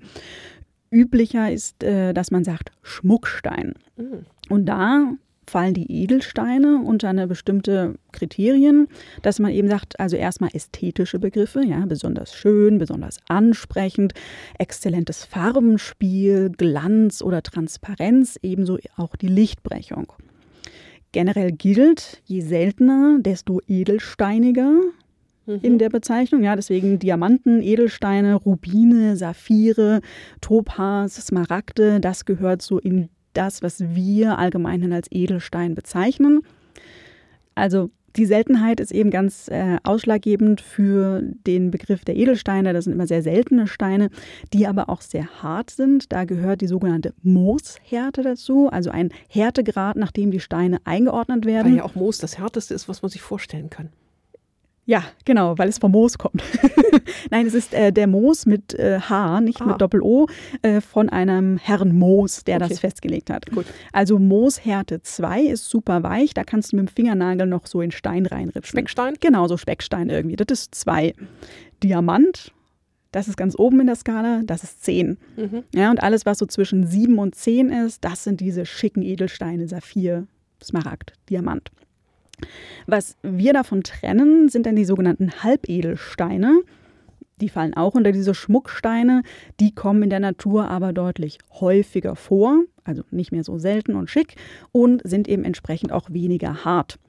In Ägypten sind das unsere alten Bekannten wie Lapis Lazuli, In Blau. der aber ein Import ist, ne, kommt in Ägypten nicht vor. Dann haben wir Türkis, der aus der Sinai-Halb- Sinai-Halbinsel kommt, Karneol, also was Rotes, Mhm. Amethyst, so lila, Mhm. Malachit grün, Hämatit so silberglänzend, Jaspis opale, Mhm. ja auch sowas irgendwie. Und die haben wir ja in Ägypten, in Altägypten, in den ganzen Schmucksachen, Mhm. Einlegearbeiten, Ketten, Anhänger, Figürchen, Amulette, alles was schick ist. Äh, Diamanten nicht. Nein. Also Diamanten gibt es im archäologischen Fundspektrum, soweit ich weiß, überhaupt nicht. Ähm, Diamanten kommen in Afrika natürlich vor, aber hat natürlich auch was mit, der, ähm, mit dem Abbaugebiet und auch der Art und Weise dazu tun, wie man diese Rohmaterialien gewinnt. Im alten Ägypten war so ein verschachtelter, tiefer Untertagebau einfach noch nicht üblich. Ja, man hat äh, Rohmaterialien von, vom Erdboden aufgelesen oder werden dann so kleinere Gänge angelegt, also nicht viel. Nicht also so man tief, wie man sich das. Untertagebau betrieben, um Richtig. solche Sachen zu finden. Ganz oft hat man es auch so gemacht, dass man Edelsteine, ich sage jetzt mal edle Steine, besondere Steine, besondere Gesteinsarten in der Wüste aufgelesen hat. Das war also sowas dann halt auch in Richtung Vulkanglas oder irgendwas, was man dort als Fundsteine hatte. Genau, also man hat zum Beispiel diesen Skarabäus, diesen grün-gelblichen im ähm, Pektoral von Pek- Tutanchamun. Ja, Mhm. das ist ja anscheinend etwas, wo der Blitz in den Sand eingeschlagen Mhm. hat und dann so eine Art Glas entstanden ist. Mhm. Und auch sehr, sehr cool, dass man im, ich glaube auch wieder Tutanchamun, Mhm. ähm,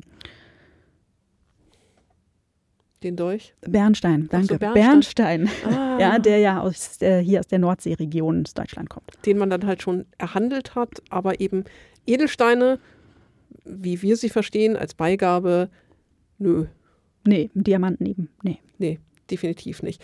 Äh, hätte auch der gute Raorkon nicht wirklich viel mit anfangen können, weil das, was man als Beigaben mit in das Grab gegeben hat, ja keine Schätze waren in dem Sinn, sondern das wollte man im nächsten Leben, im Jenseits zum Überleben zur Verfügung haben, damit es einem gut geht. Und von so einem Diamanten kann ich halt nicht gut leben.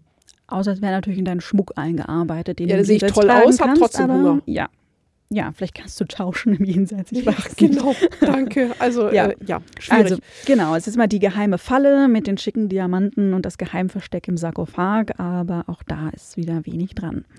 Ja, wobei äh, das fand ich jetzt beim, beim Hören und beim Lesen von der Erzählstruktur irgendwie sehr schön. Das wird ja schon das, das berühmte Foreshadowing, äh, als nämlich Yarborough die Mumie untersucht und den Sarg untersucht und da lang klopft und dann sich denkt so, ja, das klingt irgendwie ein bisschen seltsam und man weiß dann schon, oh, ja, wenn es erwähnt wird, dann ist es wichtig.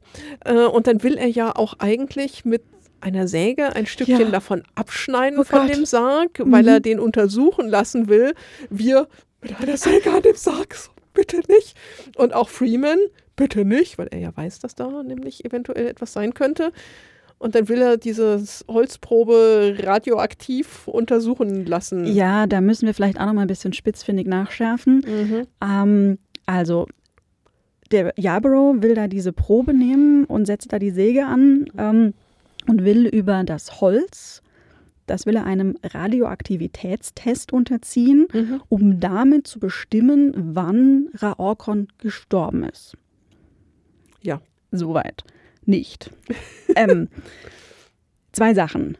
Also generell kann man Altersbestimmungen durchführen, insbesondere an kohlenstoffhaltigen Organismen, also das Holz zum Beispiel sehr schön, und am Menschen, das geht auch. Aber man sägt zu nichts ab. Also ganz äh, minimalinvasiv kann man da eine Probe nehmen. Das ist wirklich im Millimeter-Bereich. Ähm, wenn ich jetzt das Holz beprobe, dann kriege ich da ein Datum raus. Und zwar kann ich das machen über den C14-Test. Hat insoweit was mit Radioaktivität zu tun, dass alles, alle Organismen auf Kohlenstoff basieren. C14 ist das in der was ist heute los mit den Wörtern? Wie heißt das? In den Elementen? Mhm. Äh, Periodensystem, danke. Genau. So heißt das. also C14 als äh, Nummer im Periodensystem, beziehungsweise es ist C16. Mhm. Und C14 ist ein radioaktives Zerfallprodukt, das entsteht, wenn sich dieser Kohlenstoff abbaut. Der Kohlenstoff baut sich ab, wenn der Organismus gestorben ist. Der Baum gefällt, der Mensch tot. Genau. Das heißt, über die Zerfallsrate, die man kennt, kann man dann rückdatieren, rückrechnen auf das Felldatum des Baumes, das Sterbedatum ähm, eines Menschen oder zum Beispiel auch Tieres. Das geht. Wenn ich jetzt mir die Probe des Holzes anschaue, dann kriege ich natürlich das ungefähre Felldatum des Holzes, was ja nicht einhergehen muss oder identisch sein muss mit dem Sterbedatum von Raorkon. Oder auch dem Bau des Sarges. Man weiß ja nicht, wie lange das Holz auch schon irgendwo rumgelegen hat. Genau, deswegen arbeiten wir hier, also das ist auch immer so, Archäologen messen solchen naturwissenschaftlichen Messmethoden einen sehr, sehr hohen Stellenwert mit ein. Archäologen arbeiten immer mit Relationen und die Naturwissenschaft, ja, lässt uns immer gern glauben, dass sie super genau und exakt sagen kann. Also der Baum gefällt, Mittwoch, 12 Uhr mittags, die Sonne schien. Mhm. Das wäre halt super, fänden Archäologen auch cool, ist aber nicht so. Genau, sondern auch, man hat da natürlich auch mal so ungefähr.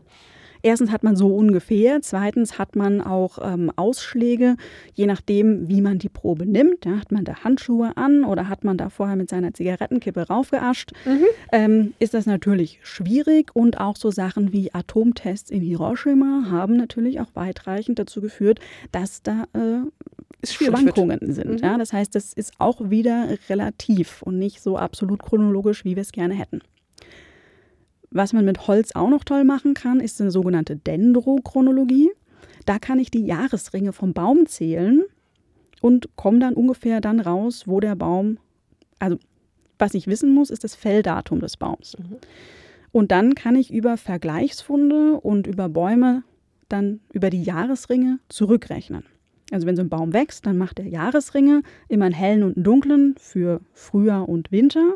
Das heißt, ein heller und ein dunkler Ring machen ein Jahr die kann ich dann abzählen. Und dann hat so ein Ring, gute deutsche Eiche, 300 Ringe, dann weiß ich, das Ding ist 300 Jahre alt. Und man kann das miteinander vergleichen, weil nämlich diese Baumringe halt je nach Klima mal dicker und mal dünner sind. Sich da auch so ein ganz, ganz klassisches Muster einfach abbildet. Und wenn man verschiedene Bäume zu verschiedenen Felldaten hat, kann man die auch so miteinander in Übereinstimmung bringen und hat dann wirklich eine Dendrochronologie, wo man echt sehr, sehr weit mit zurückkommt. Genau, das Problem ist hier, dass ich das Felldatum kennen muss. Das weiß ich zum Beispiel im guten deutschen Fachwerkhaus. Mhm. Steht ja immer drauf, er baut 1800, schieß mich tot. Mhm. Und dann weiß ich, der Baum ist da ungefähr ein, zwei Jahre vorher auch gefällt worden, mhm. bis er verbaut worden ist. Und dann kann ich die Ringe zählen und gehe von meinem Felldatum 1850, 300 Jahre zurück, dann weiß ich, wie alt der Baum ist. Mhm. Und dieses signifikante Ringmuster habe ich natürlich auch für Bäume, die in der gleichen Art und im gleichen Umfeld gewachsen sind. Mhm. Also auch eine gute deutsche Eiche, je nachdem, wo die wächst, kann ganz unterschiedliche mhm. Muster an Ringen ausbilden. Das macht es dann wieder schwierig. Das heißt, am besten ist, wenn ich dann Holz von meinem Fachwerkhaus habe, Holz von der Kirche habe, die vielleicht mhm. Felldatum von wann anders hat, steht ja immer irgendwo drauf. Mhm. Das heißt, ich brauche große Holzproben mit genauen Felldaten und das habe ich für Ägypten nicht. Zumal man in Ägypten jetzt auch nicht den wahnsinnigen deutschen Eichenbestand hat und auch keine großen Bäume jeglicher Art. Palmen, egal, ja. ja. Aber mhm. auch da wird es eben schwierig, weil wir diese Felldaten nicht haben und auch einfach die großen Holzringe nicht haben. Also mhm. Holz in Ägypten ist immer ein bisschen schwierig. Deswegen Radioaktivitätstest, gute Idee, heißt aber C14 oder Radiokarbonmethode. Und es wäre schlauer gewesen, die Mumie zu untersuchen. Ja. Nicht das Holz. Ja. Um sicher zu gehen. Genau. Oder beides und es zu vergleichen. Ja. Weil mehr Proben ist immer besser. Je mehr Proben man hat, genau, desto besser. Dann ja. hätte man zwischen, wann ist der Sarg hergestellt, wann ist Raokon gestorben, vielleicht noch. Überlappungen, ja, genau. Festgestellt, dass es nicht die 20. Dynastie ist. Oh ja, das wäre natürlich ganz gut gewesen. In diesem Grab befand sich aber außer Mumie, Sarg, Edelsteine noch etwas anderes drin. Und zwar die Katze. Die Katze, die habe ich ganz Die vergessen. Lieblingskatze von Raorkon mit zweifarbigen Augen, anscheinend eine Abyssinia-Katze, die mit ihm beigesetzt worden ist. Die ja dann, oh Wunder, auch wieder aufersteht. Es ist eine verkleidete andere Katze, die so ein bisschen geschminkt worden ist. Aber Katzen im alten Ägypten kennt man ganz beliebt. Katzen die Katzengöttin Bastet. Katzen sind überall in Ägypten präsent, in Statuen, in Katzenmumien. Ja, es gibt Katzenmumien. Ja. Ja, bei uns im Museum steht auch eine, sehr schön. Ähm, und Raorkon hat nun also scheinbar auch seine Lieblingskatze mit ins Grab genommen. Und ich musste etwas grinsen, das erinnert uns nämlich an etwas an eine ganz berühmte Katze aus dem alten Ägypten. Richtig, ja. Ich war mega begeistert, dass das hier umgesetzt wird. Dass es ein Zufall ist oder wieder hm, Recherche. Man weiß es nicht. Man weiß es nicht. Ähm, ja, wie in der Einleitung auf dem Klappentext erwähnt, spielt eine Katze der Katzenliebhaberin Mrs. Selby eine wichtige Rolle. Für die drei Fragezeichen waren das zwei getrennte Fälle, die ähm, natürlich zusammenhängen. Natürlich, oh Wunder. Ähm, die Miss Selby schreibt einen ganz herzerweichenden Brief, dass ihre Katze weg ist und die taucht dann wieder auf, denn sie erscheint Hamid, dem mhm. kleinen Libyer, quasi als Beweis, ein weiser Mann, Sardon, hat ihm prophezeit, dass diese Katze, die Lieblingskatze von Raorkon, ihm erscheinen wird und ihn dann zu der Mumie führt und er soll die dann wieder nach Libyen zurückbringen. Der Raorkon scheint nämlich sowas wie ein Ahnenherr von Hamids Familie zu sein. Ja, nein. Ja, nein. Also vor allem nicht nach 3000 Jahren. Ne?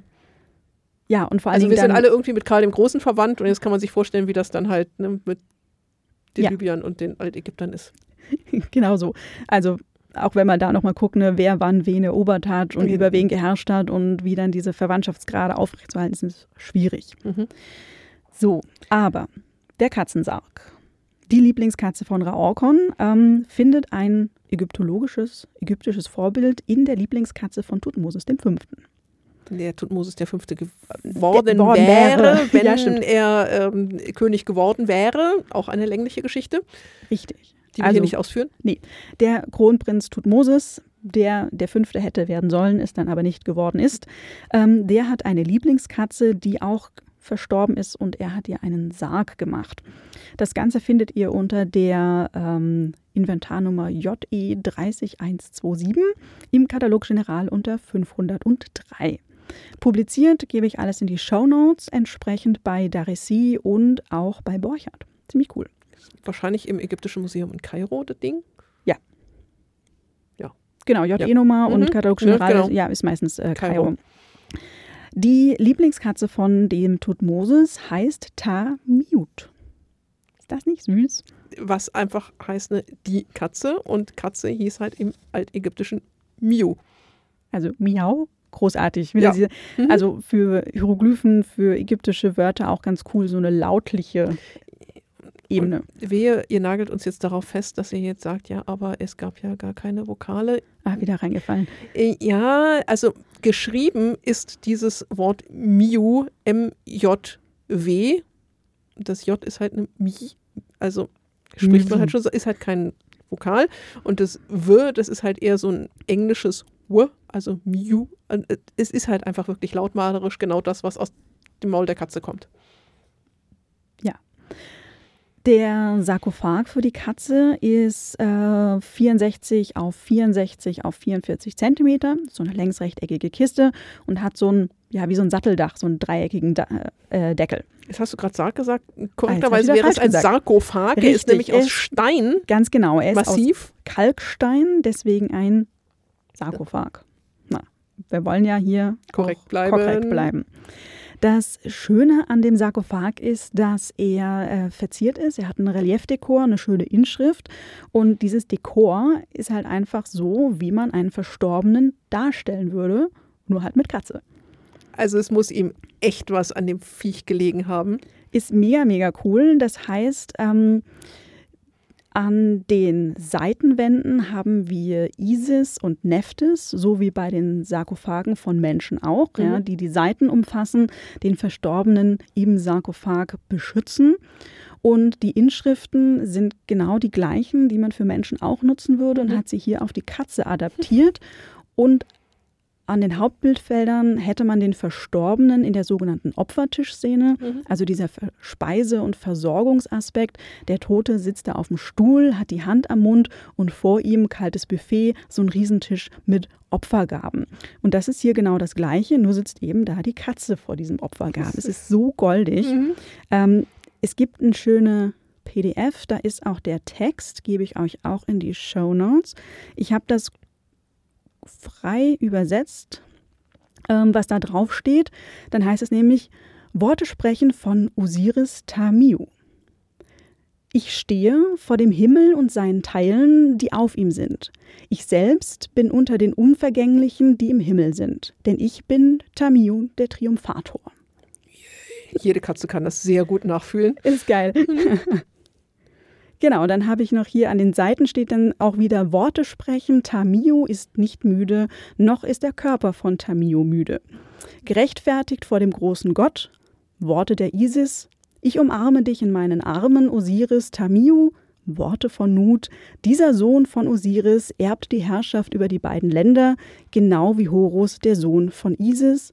Tamiu, der Verklärte, der Ehrwürdige. Es ist also wirklich eins zu eins genau das, was man bei der menschlichen Bestattung haben würde, nur eben für die Katze. Ja, also Mit die, allen heiligen Sprüchen, Segenssprüchen, Darstellungen. genau, also die Katze wird hier auch verklärt zu Mhm. einem Ach, ja, ganz cool, und nimmt eben den Platz des Osiris ein, wird von den Göttinnen Isis und Nephthys beschützt und äh, ja, erhält alle Titel und Würden, wie eben der Verstorbene in den Totenliturgien auch.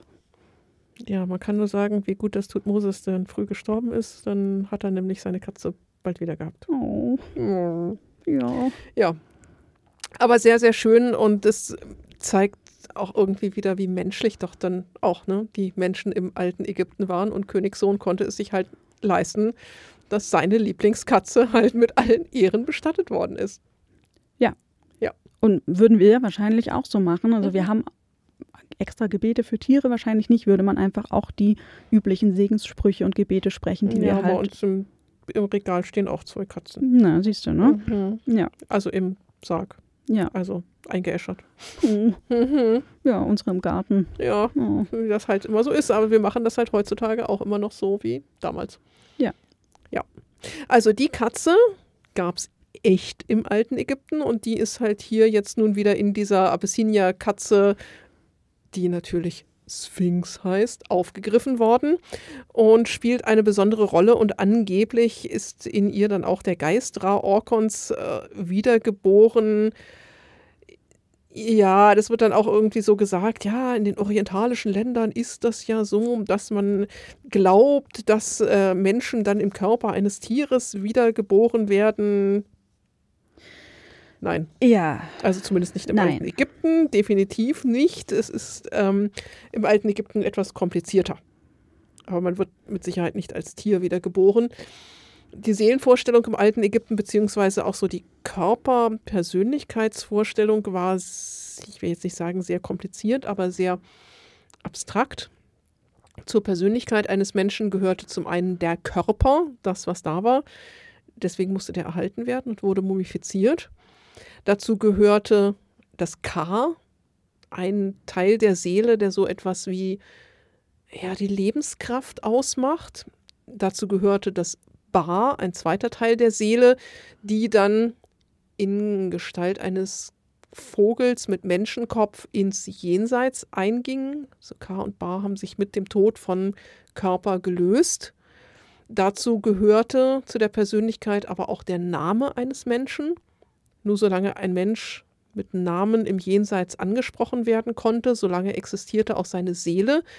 Und zur Persönlichkeit gehörte auch der Schatten dazu, der also auch Teil des Menschen war und sich auch mit dem Tod von ihm lösen konnte und hat dann teilweise solche Darstellungen des Schattens vor dem Grab, also auch ganz, ganz spannend. Es war also ein, ein sehr komplexes Konstrukt, aber man ist nicht wiedergeboren worden. Man hatte eine Weiterexistenz im Jenseits, ist aber nicht als Seele in einem Wesen hier im Diesseits wiedergeboren worden. Nein, definitiv ist Ra-Orkon also nicht als Katze wieder auferstanden. Nee. Nein. Nein, also ist auch immer ein bisschen äh, schwierig, weil auch in ägyptologischen Texten oft von Wiedergeburt gesprochen wird. Also ist ein bisschen komplexer, ist Wiedergeburt im Sinne einer Reinkarnation, also dass man hier eben Mhm. eine Seele hat, die als ein sich neu empfindendes Wesen manifestiert. Bedingt, weil es geht ja darum, den Körper, die Existenz des Menschen aus diesem liminalen Todeszustand Mhm. herauszuholen, damit sie im Jenseits weiterleben kann. Ähm, Im Christentum haben wir das ja auch, den Wunsch der Todesüberwindung. Da ist es dann ja wirklich eine Auferstehung.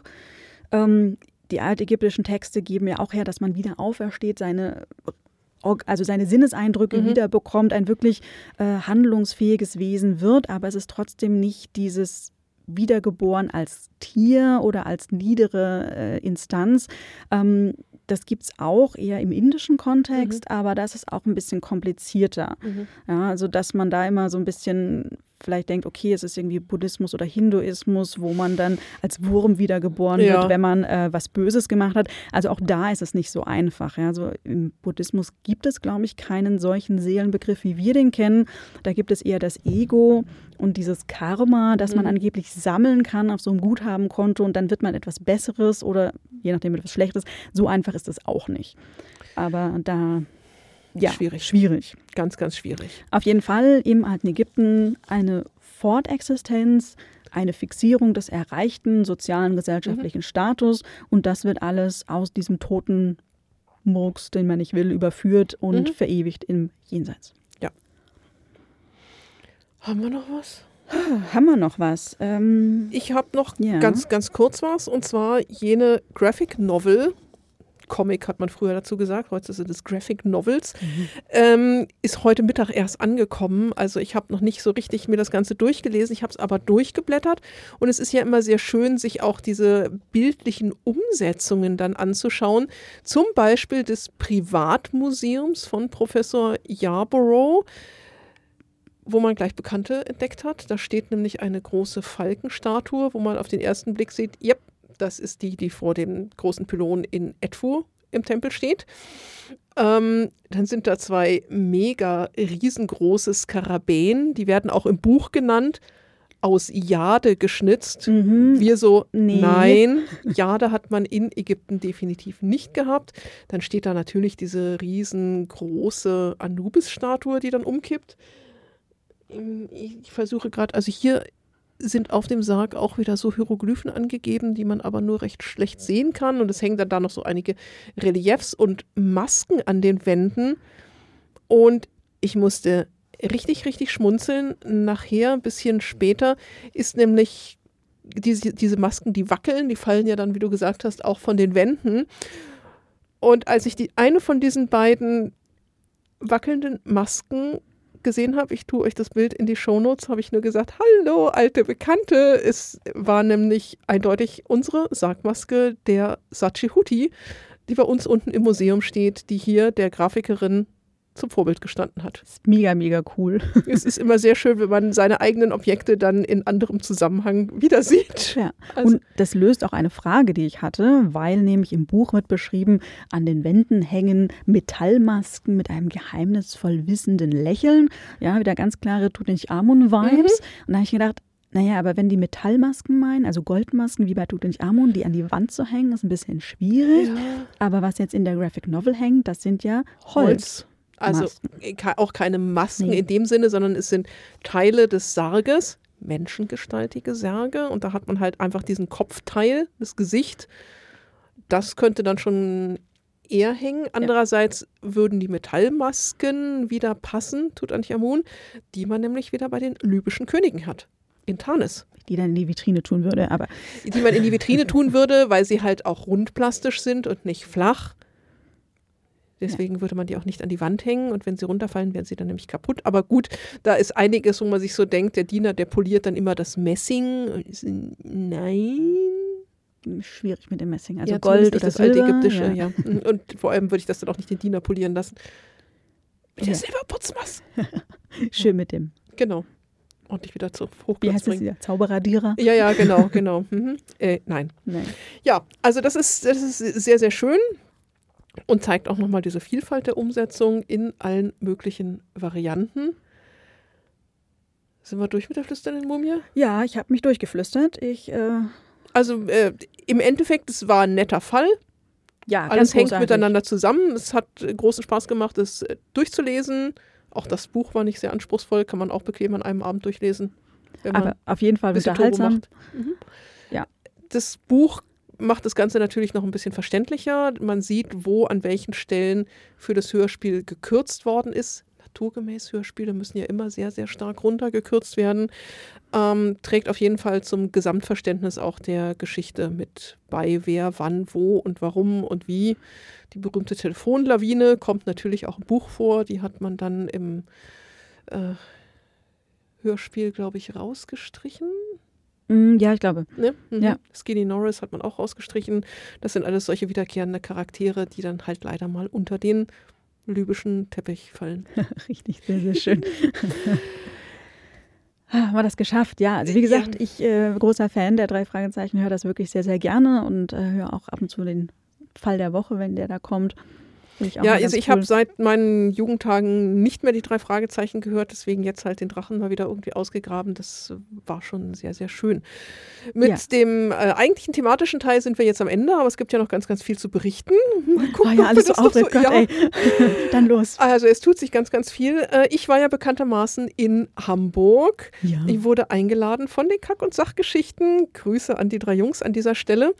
Und am vergangenen Montag, am, äh, das war der 19., ist jetzt diese Folge erschienen, wo wir in schlappen 3 Stunden 50 Minuten über die Mumie, Mumien im Allgemeinen und die Trilogie geredet haben. Es war ganz, ganz großartig. Vielen Dank nochmal an dieser Stelle für die Einladung. Es hat richtig, richtig großen Spaß gemacht.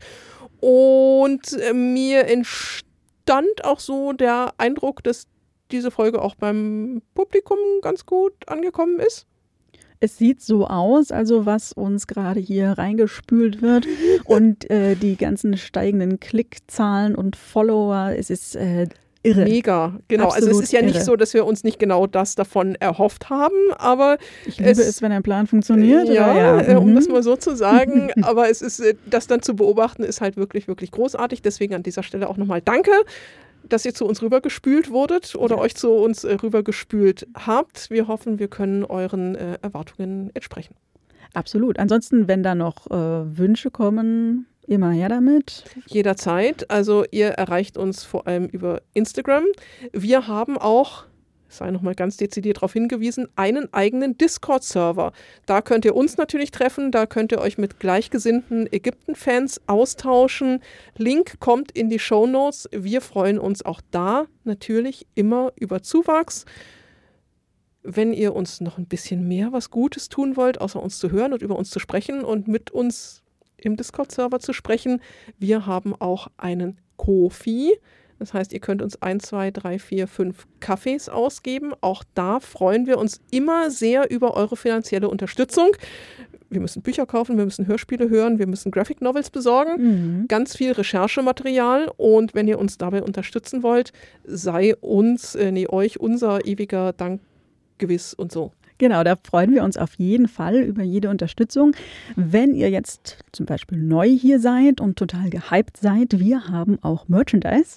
Ja, Ja, wir das haben ein seht ihr leider nicht, aber wir sind natürlich auch passend angezogen hier. Richtig. Mit Pulli, T-Shirt, Tasse, Mauspad, Buttons, Magnete. alles, was ihr euch wünscht.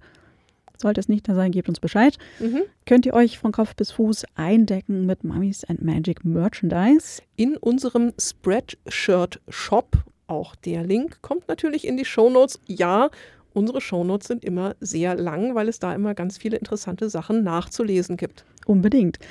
Apropos Treffen, wir haben auch getroffen. Wir haben auch getroffen. Äh, In unserem Coffeeshop kann man uns nämlich nicht nur einfach so Geld geben, sondern man kann auch Dinge erwerben. In Klammern meine Bücher, sie sind sehr gut, lest sie. Äh, man kann aber auch uns erwerben, Kurzfristig. also kurzweise, Zeit mit uns, zeitweise. genau, zeitweise. Und zwar zum Beispiel für eine Museumsführung hier im Staatlichen Museum ägyptischer Kunst. Sollten wir uns äh, euch durch ein anderes Museum führen, sehr gerne, aber dazu müsstet ihr uns vor Ort hinbringen. Dann führen wir euch auch in Berlin oder in Kairo oder sonst was. Ab, gern in Kairo. zum Beispiel. Flug, Unterkunft. Äh, ja, kriegen wir alles hin. ähm, aber hier in Der München, Einfachheit halber. der hier. Einfachheit halber in München. Und unser Fan Michael hat das getan. Er hat uns gebucht für eine Mummies and Magic Führung im Staatlichen Museum ägyptischer Kunst in München. Hat auch noch zwei Freunde mitgebracht. Grüße an Brigitte. an Grüße, dieser Grüße, Stelle. hallo. Äh, wir freuen uns sehr, dass ihr bei uns wart. Und ich glaube, das war ziemlich cool. Wir waren wahrscheinlich wieder aufgeregter als alle anderen. ja, ich war schon aufgeregt, weil ich dachte, oh Gott. Leute Aber wollen uns sehen. ja, Mhm. Michael kam in einem, an dieser Stelle sei es nochmal erwähnt, Mummies und Magic Pullover. großartig. Man ja. hat ihn gleich erkannt. Mhm. Man erkennt sich untereinander, wenn man die richtigen Kleidung trägt. Ja, wir hatten natürlich auch beide das entsprechende an, dass wir uns auch gleich gefunden haben. Wenn man sich vorher noch nicht so von Angesicht zu Angesicht kennt. Wir haben Es- auch Geschenke gekriegt, war auch total lieb, mich ja, super gefreut. Wir haben Bier geschenkt gekriegt, das wir noch gemeinsam verkosten müssen. Und wir haben Unbedingt, natürlich ja. Lesezeichen mit Krokodil geschenkt ja, gekriegt. total toll. Ähm, das Problem ist, es ist das passiert, was immer passiert. Wir haben natürlich nicht unsere ganze Führung geschafft. Also nach zwei Stunden haben wir gerade mal die Hälfte des Museums uns angeguckt. Ja, das ist immer so. Ja. Es gibt halt einfach so viele interessante Sachen zu finden und zu erzählen. Richtig, weil ihr kriegt ja natürlich dann Deluxe Input aus dem Museum, aber natürlich auch in Verbindung mit der Popkultur. Mhm. Und Also wir alles, zeigen was die ihr, Sachen, über die wir gesprochen haben. alles, was ihr hört, das Ja. seht ihr dann auch im Originalobjekt im Museum. Und davon gibt es halt sehr, sehr viele. da kann man sich schon vertüddeln. Also es hat sehr viel Spaß gemacht. Wir haben uns sehr gefreut und sind gern für weitere Schandtaten bereit. Immer. Als ich in Hamburg war bei den Kack- und Sachgeschichten, bin ich natürlich auch in Museen gegangen. Das Ah, tut brav. man, wenn man in Mhm. anderen äh, Städten ist. Ich war in der Caspar David Friedrich Ausstellung, habe festgestellt, dass Caspar David Friedrich 0,0 mit Ägypten zu tun hat. Schade eigentlich. Der macht Normalerweise so sagt man immer, alles hat irgendwas mit Ägypten zu tun. Eher nicht. Vielleicht hat er sich dem trotzdem- Trend verweigert. Ja, ich weiß es nicht. Es war trotzdem sehr schön, wenn es auch sehr, sehr voll war. Und dann war ich in Hamburg in der immersiven Tutanchamun-Ausstellung. Achtung, das ist nicht die Tutanchamun-Ausstellung, die es früher schon mal gab. Es gibt immer wieder Tutanchamun-Ausstellungen, sondern das ist eine, die noch relativ neu ist. Die ist derzeit in Hamburg, in Stuttgart und in Wien zu sehen. Die arbeitet mit einem immersiven Film. Es gibt auch ein VR-Erlebnis. Ich sage an dieser Stelle nicht viel zu dieser Tutanchamun-Ausstellung. Ich verlinke auf meinen Blog, wo ich mich länglich über diese ganz furchtbare Tutanchamun-Ausstellung ausgelassen habe, die natürlich mit Repliken arbeitet, aber es sind schlechte Repliken. Richtig schlechte Repliken. Sie haben nämlich falsche Hieroglyphen drauf. Man kann es nicht lesen. Die berühmte, berüchtigte Goldmaske von Tutanchamun ist einfach gruselig. Sie hat mit dem Original überhaupt nichts zu tun, ist viel, viel schmäler im Gesicht. Also nein, ja, ich habe aus der Ferne mitgelitten. Roxane hat immer was geschrieben. Und es ist natürlich super schade, weil diese Ausstellung natürlich wahnsinnig viele Besuchende generiert und zieht und dann ein Bild vermittelt, das dann in den Köpfen hängen bleibt, das weiter rezipiert wird, das quasi ja die Popkultur dieser mhm. Zeit prägt und dann wieder Klischees bedient, gegen die wir ja eigentlich hier vorgehen wollen. Genau, deswegen schaltet bei uns ein, bekommt Qualitätscontent. Wir sagen euch, wie es richtig ist. Geht ins Museum, ist auch günstiger. Definitiv, ist günstiger und ihr kriegt die Originale zu sehen. Vielleicht nicht unbedingt das von Tutanchamun. Dazu müsstet ihr wirklich mit, nach uns, Kairo. mit uns nach Kairo. Ja. Also vielleicht kann man diese Ausstellung sogar genießen, wenn man so ein bisschen auch einen Spaßfaktor haben will und dann oh. mit nicht so einem Also ich bin ja schon nicht mit hohen ja, aber ich bin ja schon nicht mit hohen Erwartungen dahin gegangen, aber selbst die sind noch untertroffen worden. Und es war ich habe nicht viel erwartet, aber es war richtig, richtig schlecht. Ich hab, richtig war offen. ich war offen für alles, Atmen. aber ja, ich meine ja nur, also das sind ja wirklich Sachen, die ja. eben einem nicht sehr sensiblen Auge vielleicht gar nicht auffallen. Ja, und es ja, auch nicht jeder kann Hieroglyphen lesen. Ja, aber es ist halt trotzdem falsch und ich produziere damit falsche Sachen. Eben, und es geht halt nicht das ist ja auch so ein bisschen auch unser Anspruch, dass wir sagen, man kann auch richtig wissenschaftlich was vermitteln, was trotzdem Spaß macht. Also ja. auch wenn man da in die Ausstellung geht und sagt, die war super, ich hatte viel Spaß, das sei jedem gegönnt. Aber dann auch wieder Stichwort Quellenkritik mhm. und äh, so vielleicht dann doch mal äh, Wikipedia-Artikel angucken. Da sieht man auch ein Bild, wie Tutanchamuns Goldmaske wirklich aussieht. Ähm, da dann vielleicht einfach noch ein bisschen nachschärfen, wer das möchte. Ja, hier bei uns also, zum Beispiel. Hier bei uns zum Beispiel, äh, ich gucke auf die Uhr oh und es ist ja ganz, ganz bla, schlimm. Wir müssen, bla, bla, wir müssen gleich noch ein Instagram Reel aufnehmen. Ah ja? Ja, die sind nicht lang, die sind höchstens eine Minute. Also es geht ganz schnell. Ich sehe noch ganz wach und fit aus. Ja, ja. total. Aber wir müssen ja, da kann man Gut, also unsere Shots irgendwie sehen. Also da könnt ihr uns, genau, da könnt ihr uns dann vielleicht auch nochmal live sehen. So live im Internet. Ne? Live und in Farbe. Wir sagen an dieser Stelle Dankeschön fürs Zuhören. Ich hoffe, ihr habt Spaß gehabt. Unsere Folge ist jetzt deutlich länger geworden als eine Drei-Fragezeichen-Folge. Noch nicht ganz so lang wie das Hörbuch, aber wir nähern uns dem langsam an. Wir arbeiten dran. Wir arbeiten dran. Ähm, Im Normalfall schaffen wir es alle zwei Wochen eine Folge zu produzieren. Ihr wisst, wir stehen beide auch in Vollzeitbrot und Arbeit. Nora momentan an der Archäologischen Staatssammlung, ich hier im Ägyptischen Museum. Seht es uns nach, wenn es vielleicht mal nicht alle zwei Wochen klappt. Yep. Aber es ist schon unser Ziel. Wir tun wir unser Bestes. Und dann ist man ja vielleicht immer im Urlaub oder man ist ja, ja manchmal krank, kann ja auch passieren. Ja, aber äh, was jetzt nicht heißt, dass es dann keinen Content gibt, aber. Wir tun, was wir können. Wir tun sowieso immer, was wir können. Wir haben Ende dieser Woche, also wenn ihr diese Folge am Montag hört, ist es dann schon wieder vorbei, einen ganz, ganz spannenden Termin bei uns im Museum der dann auch schon gleich wieder für die nächste Folge anteasert. Oh, Spoiler. Spoiler. Es gibt nämlich ein Stummfilmkonzert bei uns hier im Ägyptischen Museum, wo ein 1920er Jahre Ägyptenfilm Das Weib des Pharao gezeigt wird. Und dazu wird live Musik gespielt, weil Stummfilm. Wir werden berichten. Ja, cool. Äh, gibt es Popcorn oder soll ich welches mitbringen? Bringen welches mit. Mach ich. Also von unserer Seite aus gibt es kein Popcorn.